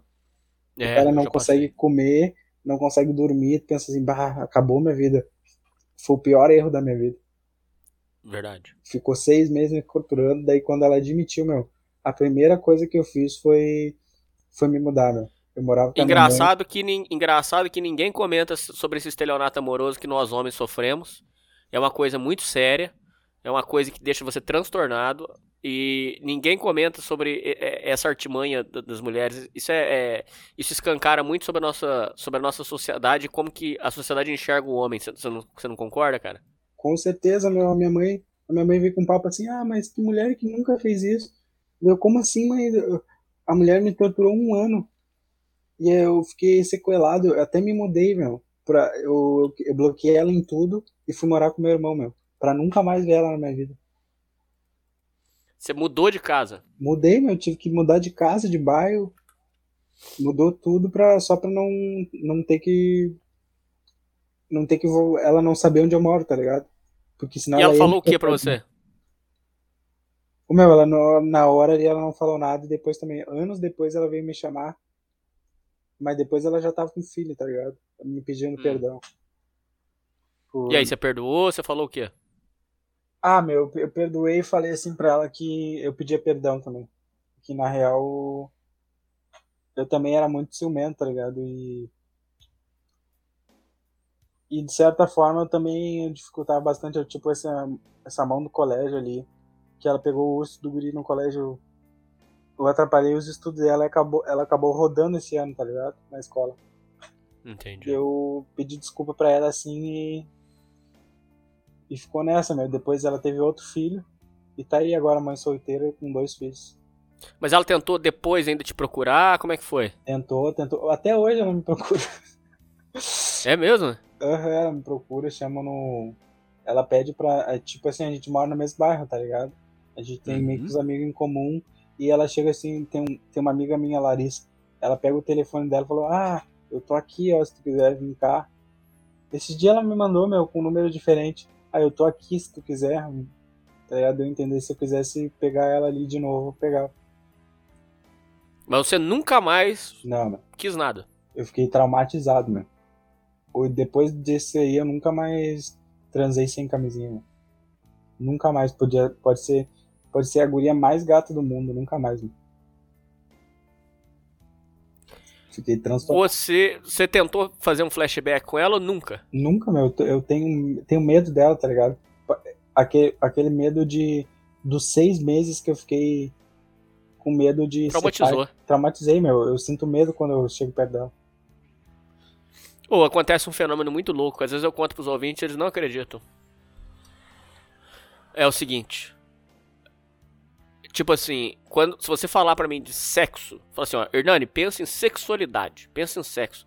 Você acredita se eu te falar que eu não a minha ex-mulher era muito bonita, tinha um corpo escultural. Eu não consigo pensar de forma nenhuma na minha ex-mulher. Eu, eu o atormento em que eu passei, o inferno que eu passei foi tão grande que eu não consigo sentir nada sexual para aquele ser, para aquela criatura. Tanto que nas últimas vezes meu pau nem subia, porque eu, eu, o, o, meu atormento foi tão grande, o, o, inferno que eu passei foi tão grande que eu não, eu não sentia.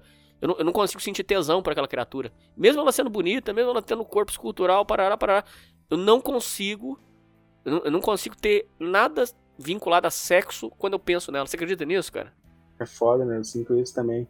Porque, eu, né, depois até te mandei uma foto dela, é uma baita de uma gostosa, né? Quando eu conheci, conheci ela com 15 anos, ela era uma, meu, uma deusa. Mas mesmo assim, eu não, não eu sinto só medo. Né? Eu, às vezes, a gente se encontra na rua, eu até cumprimento ela, mas assim, sinto muito medo daquele tempo que que eu fiquei pensando, acabou minha vida, acabou minha vida, acabou minha vida, essa guria... Eu nem gosto dela, vou ter um filho com ela. Bah, meu, foi foda. Então quer dizer, quando ela convida você pra trepar, você nem cogita. Nem cogito, eu, eu só rio assim na cara dela, não. Não tem como. Entendi. Não tem como. Bom, voltamos só um pouquinho na sua história. No momento em que ela pede para você abandonar o trabalho, como que foi o, o, dia que você foi lá pedir demissão e, e, e como é que tava o ambiente? Tava pesado? Como é que tava? Conta um pouquinho pra gente sobre os seus últimos dias na empresa tipo assim, tava pesado porque era muita pressão, né, meu, e tudo mais, e a gente tava num programa de talentos lá no MEC. Eu não sei, eu acho que... No Beck. No Beck, é. Tipo assim, sabe quando a mãe do Cris, a Rochelle, ela fala assim, ah, competição de quem vai levar o lixo mais rápido pra rua. Tinha, Sim, tinha sim, isso sim. lá no, no restaurante, tá ligado? E essa- Só que de verdade. de verdade, meu, davam prêmios, tá ligado? Quem vai botar mais carne na, na chapa mais rápido? E tava perto disso, e tipo assim, o nosso restaurante competia com, com o restaurante perto, tá ligado? E eu tava escalado pra fazer parte dessa equipe bem na época que eu que eu pedi pra largar. E eles não Hum. quiseram aceitar, né, meu? Falaram, não, tu tem que ficar, tu tem que ficar. Só que eu tava decidido, né? A Xota. A Xota Falaram, não, não, eu, ô Bruno, eu preciso ir embora, eu preciso ir embora. preciso ir embora e fui, meu. Recebi por esses meus. Trabalhei mais 30 dias de aviso, né, meu? Uhum. Ganhei meu, mil, meus 1.200 reais e foi bom. Acabou a minha história ali no. No, no restaurante. Bom, cara, sua história é fantástica, eu tô impressionado. E aí, cara, o que, que se sucedeu depois? Aí você passou pela louca tal, acabou, aí beleza. Aí, e aí, cara, o que, que você fez da sua vida? Ah, meu, dali fo- foi daí pra cima, meu. Porque foi tanto, tanto perrengue, tá ligado? Que eu, eu foquei ainda mais em estudar, em querer ser alguém na minha vida, meu. E não namorei mais. Essa primeira sequela eu não consigo. Eu não consigo tratar uma mulher assim muito bem, meu, que eu fico meio com, com receio, né, meu? Porque eu sei que. Eu sei que é foda. Tipo, namorar não é essa maravilha que nego fala, tá ligado? Sim. é mais trabalho que coisa boa. Eu só. Tem as coisas boas, mas às vezes a coisa boa não vale o, a coisa ruim. Vamos colocar assim? Uma balança? Sim, uma, uma analogia que eu faço assim: ó, a gente tem uma laranja e não vale a pena o, o esforço que tu faz pra espremer o suco, não vale a pena o suco é gostoso, tá ligado? Entendi. Pra mim é uma coisa que não vale mais. Há uns, há uns dois anos atrás eu ainda ficava. Hoje em dia, meu, eu tô mais por. por igreja, assim. Eu até não sei por. Eu te comentei no, no mensagem ali de tu fazer mais programas sobre a matrix religiosa, né? Uhum. Eu acho que eu não tô nela, mas eu fico meio assim, eu tô, tô dois anos aí na igreja, mas eu tô, tô nessa, né, meu? Tentando seguir essa vida, eu tô por, por casar agora, ter uma coisa mais certa, né? Não sei Não, se vai não, dar, tá certo, eu concordo. não sei se vai dar, mas. Mas estamos na luta aí. Mas é, você, depois dela, você ainda teve alguns namoros? Você pode contar um pouquinho da sua vida amorosa depois, o que que veio? Eu tive mais um namoro com, com outra mina, que era. Que, o meu, um, um mês depois eu já. Já namorei, né, meu? Eu era desesperado. Carência. Carência. carência muito grande, assim, não... Um mês já comecei a namorar e essa guria, pra variar, também era ah, maluca, surtada. Só trabalho, só... Só decepção, assim. E essa minha sogra, assim, não, não gostava de mim, tá ligado? Ela fez a cabeça dela, da filha dela, até... Não... Porque, o meu, com esse... O meu... Eu trabalhando no Mac, tá ligado? Eu, no, no Beck, eu peguei esse costume de ser mais zeloso com o dinheiro, tá ligado? E a minha sogra, todo dia, a minha segunda sogra, todo dia queria, ah, vamos fazer um churrasco, João, dá metade aí, vamos embora, vamos fazer um churrasquinho. E eu falava, bah, mas senhora, eu ganho só, eu ganho só esse pouquinho aqui, não tem como. Daí ela foi começando a pegar nojo de mim, tá ligado? Pô, botou cara, pilha na filha. eu já passei essa humilhação, cara. Eu, isso aí machuca pra caralho, bicho. Uma vez, ô, ô, João, eu falo pra você, morrendo de vergonha, cara. Uma vez eu tava num churrasco, eu não pedi pra ir. Pô, pô, João, você me lembrou de um negócio aqui horrível, cara. Ó, esse programa aqui é, ficou Tá pesado. muito pesado, tá louco. Uma vez, João, eu não pedi pra ir no churrasco, eu não pedi pra comer, eu não pedi nada. Eu fui lá ver a minha namorada. Eu cheguei lá, tava tendo churrasco. Se não queria que eu comesse o churrasco, não tem problema nenhum. Fala, olha, o churrasco é só da família, mas ó, você, veio ver a namorada sua? Então vocês saem, vai dar um passeio. Tranquilo, tranquilo, de coração, tranquilo. Eu, eu, eles pediram pra eu ficar lá. Não, não é que pediram, ficaram lá.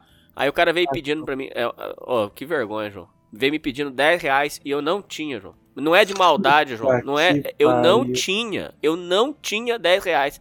Pediram 10 reais pra mim, eu não tinha e ficou todo mundo com cara de bunda, olhando com cara de bunda pra mim, como se fosse assim, ó, o oportunista, veio comer, Sim. encheu o, o pandu e não vai dar. Eu não tinha, não tinha, não, eu não, não tinha. Pô, cara, que humilhação, cara. Pra que fazer isso, bicho? Tem, isso aí tem que ser combinado antes, cara. Não pode ser assim, se aparece do nada, fala, não, arruma aí dinheiro aí. Não é assim, ué. a pessoa Sim. não sai com carteira. Eu não, eu não tenho costume de sair com carteira, ué. Se você, me, se você me parar na rua e me pedir dinheiro, eu não saio com carteira, ué. E aí? Pra quê, né? Como é que a gente fazer? não planeja as coisas, né? A gente planeja, daí quando vem uma coisa assim, a gente não sabe o que fazer e é foda. A história do meu término foi tipo isso, meu. Tipo assim, a minha sogra, a minha segunda sogra, pra variar, também era uma mãe solteira, né? Daí ela inventou que iria ir num restaurante. Eu falei, bah, sogra, eu não tenho dinheiro, a senhora sabe, né? Daí, daí, daí eu dei ideia assim, olha só, eu vou pra minha casa, a senhora vai com as suas filhas no restaurante, né? É o certo, né? né? Hum, muito bem. Ela falou assim: que homem que é tu que não gosta de sair com a minha filha, então? Ah, mas daí eu peguei, peguei então eu tô saindo da sua casa agora e não volto mais. Daí, foi assim, né, cara? Foi. Ela falou: que homem que é tu que não gosta de sair com a minha filha? Eu falei: ah, então se eu não sou homem, eu tô saindo da sua casa agora e nunca mais vou voltar. Daí fui, peguei, arrumei meu. Eu dormia lá, né? Eu ficava o fim de semana e dormia. Daí eu peguei minhas coisinhas, peguei minha mochila, fui embora, minha namora, a minha ex me seguiu um pouco no caminho, assim, tentou argumentar, eu falei, meu, a tua mãe é louca, não tem como, acabou. Peguei meu ônibus e fui embora. E nunca mais? Nunca mais, mas essa aí eu me arrependi, tentei argumentar depois pra voltar, só que depois ela que não quis. Infelizmente, passei essa outra humilhação aí. Mas você não, você não, vamos colocar assim, você não perdeu nada, porque era perturbada também. Sim, minha mãe dela era insuportável, mano, não tinha como. E ela também era, era doente, podia contar mil histórias aqui, ela, ela era outra doente, mas hoje em dia as mulheres são. Eu não sei o que, que é, meu, eu acho que é mãe solteira criando mãe solteira e é um ciclo assim de. que nunca vai acabar, meu, porque elas não entendem que uma família precisa de um homem, meu, pra. pra deixar as coisas no eixo, sabe? Eu sei. Precisa, não é uma opção. E aí foi o seu último namoro? Foi. Depois ali só ficando. E agora para mais para uns um ano, seis meses, nada. Só na, só na igreja direto, meu. Tô por. Tô por servir a Deus agora. Mas deixa eu te falar uma coisa, isso é muito bom, cara. Solitude é muito bom. Você já se descobriu na solitude? Eu, eu me descobri muito bem. Já. Muito, muito Também. bem até por, por conta do teu podcast, tá ligado? Eu, eu vou escutando, assim, aqueles programas de 12 horas e vou estudando, meu, vou lendo, vou lendo meus livros aqui de teologia, meu. E para mim, hoje em dia, eu até prefiro ficar sozinho do que, tipo assim, a companhia de alguém que eu não goste, tipo, só pra puximpa, só pra puximpa, só pra puximpa. Eu prefiro mil vezes a solitude, tá ligado? Você também tomou, igual eu, você também tomou é, aversão ao papo chimpa? Ah, ah, mas depende, assim, tipo assim, o que, que é papo. Fala, futebol é papo chimpa? Não, dependendo eu gosto de ouvir. É, eu também. Vai ter uma hora que cansa. É, também, tipo, às vezes eu vou na padaria só pra trocar uma ideia com Isso, é legal. O pessoal de futebol, meu. Tipo é assim, legal. eu nem queria, eu nem queria comer pão, não queria tomar café, eu só vou lá só pra conversar com os caras. Agora, por exemplo, pra comer uma mulher, coisas que eu já fiz na minha vida, ter que conversar sobre Big Brother, por exemplo, pra mim não rola, entendeu? Papo chimpa. Sim. Falar sobre novela pra mim não vai rolar. Falar sobre. É, é uma coisa que, tipo assim, tu fala de. Ah, novela. Tu fala de Transformers também sempre. Mano, Transformers é um filme muito bala, mano. eu, eu, eu, escutava, eu escutava os programas e falava, mas como é que o Nerd me fala isso? Transformers é um, é um clássico, tá ligado? É porque é considerado filme de, de QI baixo, o povo fala, né? Considerado, né? Ele e Velozes e Furiosos, são dois clássicos do QI Não, baixo. Meu, o, o Velozes e Furiosos primeiro é ótimo, eu, eu te via criticando, falando, ah, um dia eu vou falar isso pra ele, meu. Transformers não vai. Essa, é essa foi boa. Filme, meu. Ai, ai, ai. Mas é isso, cara, assistir filme merda. É. Cara, eu já fiz tudo por Xota, cara. Eu, eu, eu era o, o famoso topa tudo por buceta, cara. Eu era.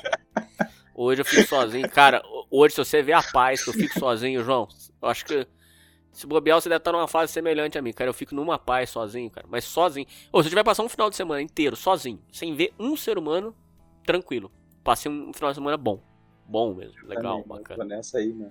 Eu tive uma, uma overdose de, de chimpanzé, né? Não, não dá mais. Mas eu, eu era que nem tu, meu. Antigamente, eu- uma vez eu fui pra uma, meu, uma, uma vila, assim, muito fodida, meu. Uma favelona, assim.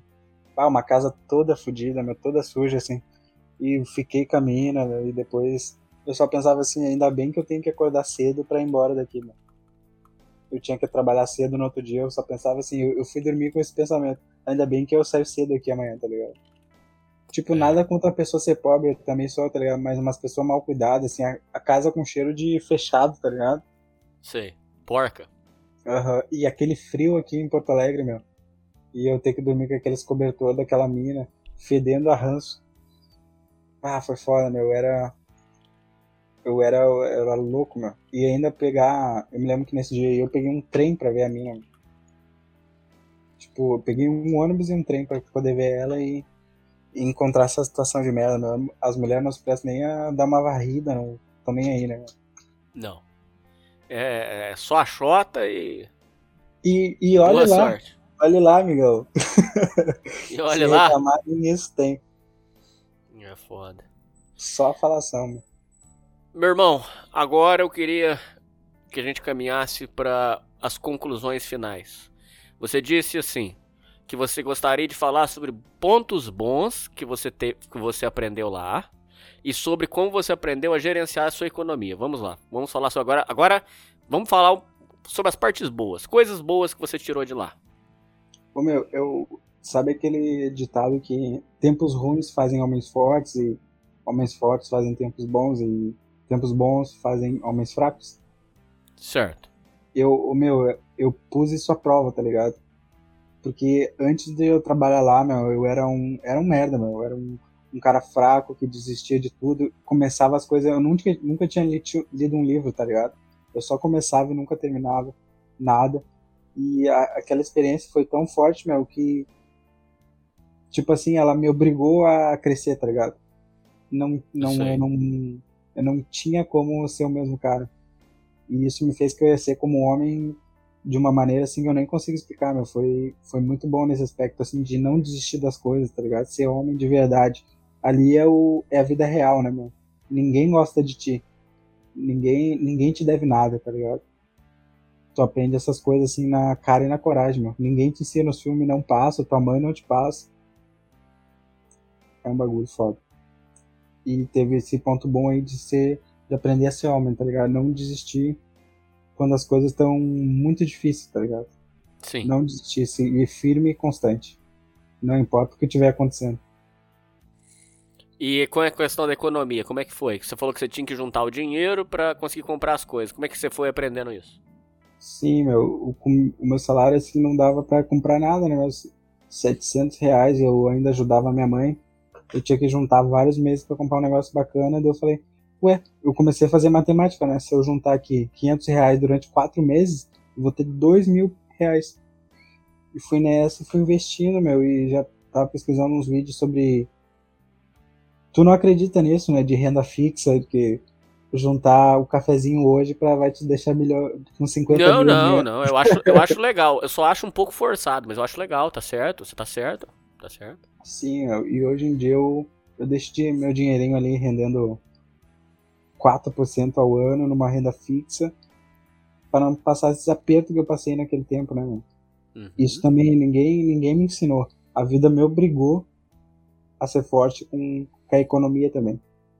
E hoje eu junto meu dinheiro lá e muita gente não faz isso, né, meu? E eu também não faria se não tivesse passado essa, situação de merda.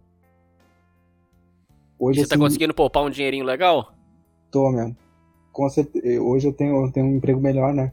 E os ensinamentos ficaram, né, meu? Eu gosto de poupar pelo menos 50% do meu salário. Eu abro mão, tá ligado? E Entendi. deixo poupado, né? O resto eu boto em conta e em coisas que eu preciso gastar mesmo. Que é realmente necessário. E o trabalho é bacana, é suportável? Como é que é? Ah, meu, tava bacana agora no começo. Eu trabalho de porteiro agora, né? Tava bacana no começo, só que agora tá uns desvios de função fudido que eu não tô curtindo, né, meu? Tá se repetindo. Eles esperam o cara pegar uma. pegar uns três meses para começar a se abusar. E eu tô nessa fase aí, eles estão começando a. Ah, limpar chão. De onde já se viu o porteiro limpar chão, meu? Não, não tem nada a ver. Tem nada a ver. Também tem um bagulho que eu, os moradores botam lixo no carrinho. Eu tenho que tirar o lixo pra rua e depois voltar com o lixo pra dentro. Quando o, o caminhão lixo levou, tá ligado? Uhum. Mas eu tô gravando tudo isso aí, meu. Eu não vou deixar. Porque isso quem faz é o zelador, né? E eles não estão me pagando um real a mais pra ser zelador e nem pra ser pessoal da limpeza. Eu tô gravando tudo isso aí e quando, quando eles inventarem de me demitir, pode esperar o processinho que vai vir. Eu... É os direitos, né? Eles têm que pagar daí, pelo meu serviço da portaria, mais o da limpeza e mais o da. mais o do zelador. Muito bem. Se as leis estão aí por um motivo, né? Você, é, tirando esse fator, você considera hoje o seu trabalho um trabalho bacana, ok? O que, que você diria? Tirando ah, é isso aí. É, é suportável. É bem, ah, meu, é, tirando isso aí é, é, bem de boa. Eu fico lá sentado, abro o portão dos moradores, dou bom dia, boa tarde, boa noite. Tirando, fico vendo um filme às vezes. Tirando essa parte do desvio de função é, é bem, bem suportável. E a igreja tá te ajudando muito, cara? Como é que, como é que tá sendo? E qual igreja que você frequenta, se você pode falar? Eu sou, sou protestante, né, meu? Eu sou da Assembleia de Deus.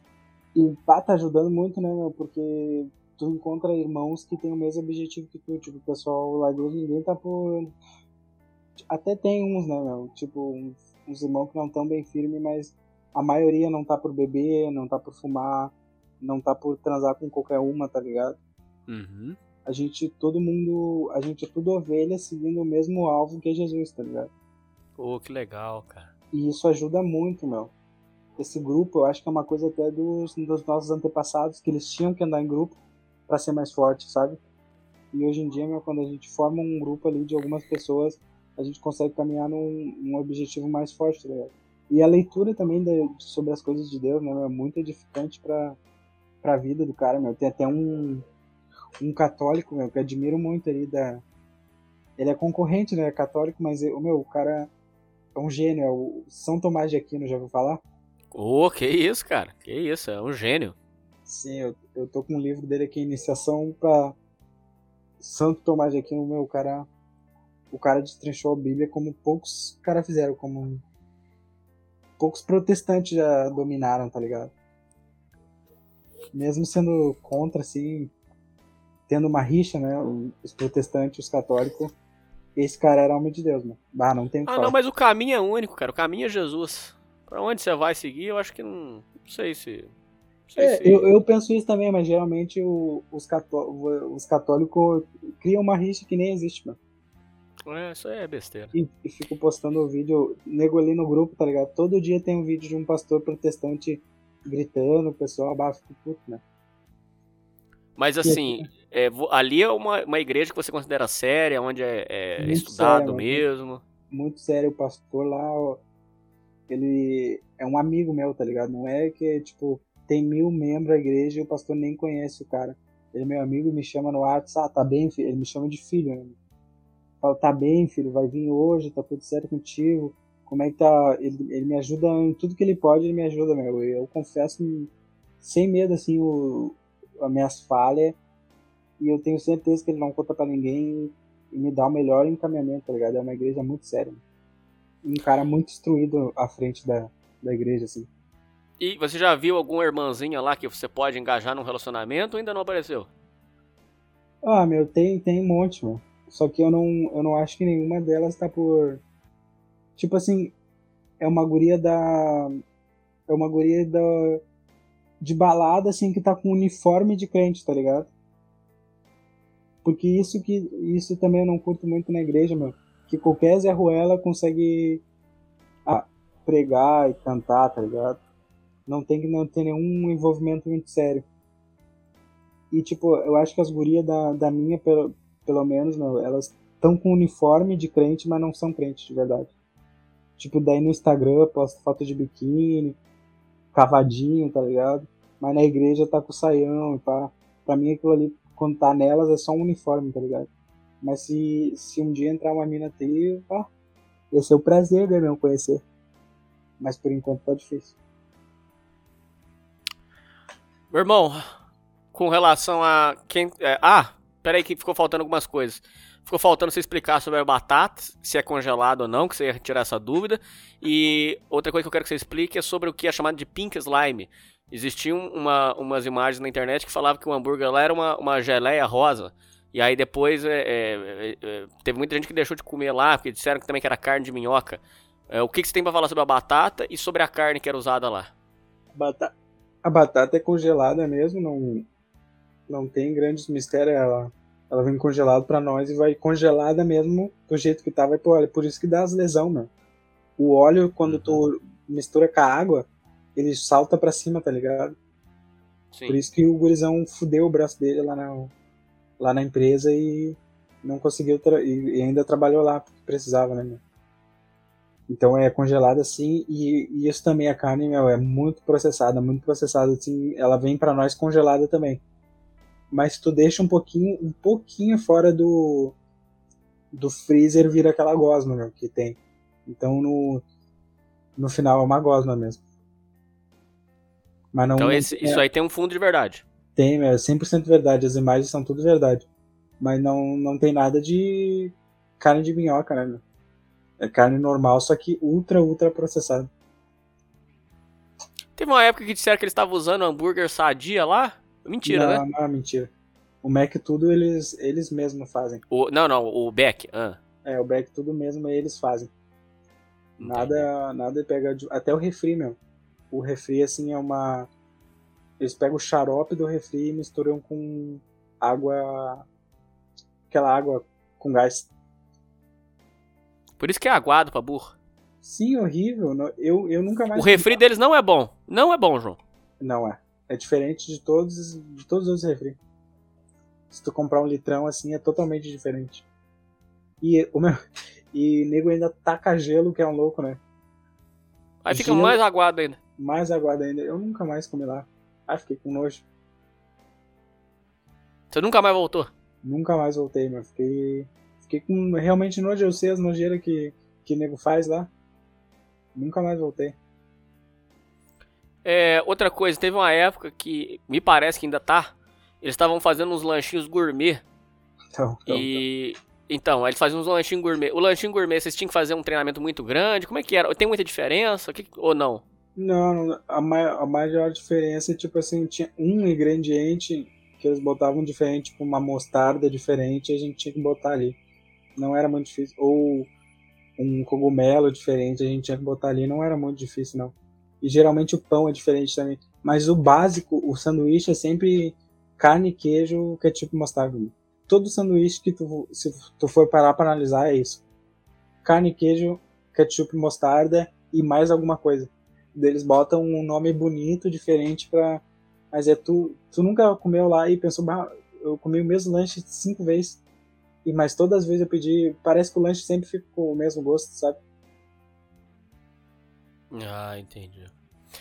O franqueado, o dono da, da, da pessoa, porque aquilo lá é uma franquia. O franqueado uhum. era muito bravo com vocês? Não, meu, o franqueado nosso ali era um, era um japa. Um cara japonês lá do Japão mesmo, ele nem falava com a gente. Ele só ele só tinha um bloquinho, ele olhava e anotava, tá ligado? Depois vinha um gerente puto. Ah, mas o seu Naka veio aqui, nos mijou um monte, vocês são loucos, vocês são. Ah, vocês são loucos, como é que vocês me fazem uma coisa dessa com o homem aqui? Aí um dia eu fiz uma merda, meu, e o cara viu e eu quase fui demitido, meu. Tipo como é que assim, foi? Caiu umas embalagens de, de batata frita no chão, sabe? De. aquelas de. de papelão. Sim. Daí eu peguei no chão assim, bah, depois eu boto no lixo, só que não, não dava tempo, era muito correio, eu meti no meu bolso. E esse japonês ai, viu. Ai, o japonês ai. viu e achou que eu tava botando de volta nos. nas batatas. Daí eu me fudi, né? Me deram Puta um xixi gigante, eu apavorado, não podia perder aquele emprego. Me fudi, né? E aí? Bah, me meteram uma pressão, falaram, ah, mas o, o cara vem uma vez por mês e nesse dia do mês tu faz essa merda. Tu é louco, a gente vai até te demitir, vamos. Hora pra quando chegar em casa, não, amanhã não, não chegar aqui, não vai ter que falar com o RH. Porque sempre quando esse papo de falar com o RH era sempre demissão. Entendi. Não, não tinha outra. Bom, acho que abordamos tudo. Ah, ficou faltando você falar uma coisa. E das pessoas que trabalham lá? É, o, o, o que, que você tem para dizer? Aquelas pessoas têm uma perspectiva de futuro? Você acha que uhum. é, uma, é uma furada? O que, que você pensa? Não tem nenhuma. Uh, não tem nenhuma perspectiva de futuro e o meu é triste demais, tá ligado? Porque quem tá lá é, precisa muito, né? Muito mesmo, assim, tem três, quatro filhos, tem uma mãe, uma mãe velha para sustentar, tá ligado? E, e, não pode largar. Eu acho muito triste, meu. Sempre que eu, que eu passo assim, eu, eu penso certamente esse cara aí tá fudido. E não. É uma pessoa meio que assim, que nem tu tava naquela época que tu tava com a tua mina sustentando ela, tá ligado? Sem esperança, não. Sim. Hoje e amanhã não, não vai fazer diferença, tu não sabe o que. Tu não consegue imaginar o futuro, sabe? Isso, não faz diferença. Não faz diferença, não tem esperança nenhuma. O, o ano que vem vai ser a mesma coisa desse ano, nada vai mudar. É um sentimento desesperador. É verdade. É desesperador. É verdade. Eu vi, esse aí eu não. Eu nunca pensei em ficar lá para sempre, né, meu? Mas eu via na cara dos negros, assim. A diferença. Não tinha uma esperança que você teria. Não tinha esperança em nada, mano. Eram umas pessoas assim. Parece que tava vazia, parece que já estavam mortos, mano, por dentro.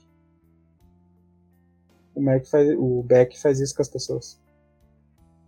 Meu irmão, sua história foi maravilhosa, foi um episódio maravilhoso, genial. Eu quero agradecer demais sua participação. Queria pedir, por favor, que você desse uma última mensagem para os ouvintes que estão num emprego sem esperança ou que trabalham até nessa empresa que você disse ou similar, uma empresa de fast food. As suas, suas últimas palavras, assim, tempo livre, que você fale tudo no seu coração, diretamente com a pessoa que está ou num emprego sem esperança ou é, trabalhando nessa empresa ou em empresas similares. Dá o seu recado assim final. É, se eu queria falar, se o ouvinte for jovem assim, aproveite a oportunidade e, e cresça com ela, porque é para isso que as coisas, é para isso que Deus nos bota à prova, é para a gente ser aprovado nelas, que não tem como a gente ser aprovado sem passar pelas provas. Se tu é jovem assim, aproveita, curte curte o aprendizado, porque isso pode ser útil para ti, entendeu? Tu pode crescer com isso, tu pode seguir o mesmo método de sempre e ficar aí para sempre. Mas tu já é um ouvinte, um adulto, assim, bah, mano, tenta economizar um dinheiro para largar, que isso aí não é vida, sabe? Não é vida para ti, tu, tu pode alguma coisa melhor. Eu sei que eu sei que dá um desespero largar o emprego, mas quem sabe faz um acordo aí dá um jeito, mano, porque dá pra ver na cara de vocês que vocês não tão saudável isso aí. Tu vai, tu vai ganhar mil reais agora para ter que gastar 10 mil amanhã. O estresse que isso aí vai te dar, vai te dar um burnout, vai te dar algum bagulho. Meu conselho, se possível, se possível, largue, porque não é vida isso aí, não tem como. E de, o melhor conselho para ambos os ouvintes é, mano, Jesus é o caminho, a verdade e a vida se firma em alguma coisa do cristianismo aí, é o que eu acredito, né, mano? Mas se tu tiver uma fé diferente, se afirma nisso mesmo, porque todo dia é um soco na barriga, soco na barriga, soco na barriga. E se tu conseguir se firmar em Deus, assim, vai ser ótimo para ti, mano. Porque vai ser um alívio nesse, nesse tempo difícil que a gente tá vivendo, pandemia, e todo dia um soco na barriga diferente. Meu, se, pode, se tu não prestou atenção em tudo que eu falei no, no podcast agora, tu presta atenção só nisso, mano. Jesus é o caminho, a verdade e a vida. E é isso aí que eu Muito bem. queria falar. Eu também queria falar uma pergunta, meu. Uma, num podcast aí tu falou de uma, de uma história. Ah, tu falou meio por cima, assim. Ah, tu que. Uma história de uma pessoa com HIV. Daí tu falou assim: Ah, se tu não falar nada, ninguém vai saber que é tu. Como é que é essa história aí? Como é que foi a história? Não tô lembrado. Refresca. Ah, tu falou assim: uh, ah, tem uma pessoa, tem uma história aí com até HIV, com AIDS. Ele falou assim, ah, fica esperta, se tu não falar nada, ninguém vai saber que é tu. Mas se tu falar, as pessoas vão saber que é tudo aí.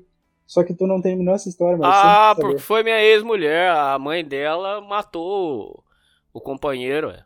Matou com essa doença aí, ué. Um dia eu vou contar no, no Desilusões Amorosas. Eu prometo. Ah, meu, Tô tá te prometendo. meu, tá demorando. Próximo Desilusões Amorosas eu vou contar. Ela matou, ué. Ela é assassina. Meu amigo, é ela então. É brabo, cara. Ah, é brabo. mano. É, é bom pra ela ficar quietinha, porque como o programa tá crescendo, aí as, as pessoas estão sabendo aonde são os recados. Se ela fica quietinha, ela vai escapar, ué. Bom pra ela. Fica quietinha, não assume o BO, que aí ninguém vai saber que é você, ué. Não veste a carapuça, né? É, senão vai servir. Bom, é isso aí, João. É isso aí, ouvintes. E falou! Falou, ouvintes, valeu.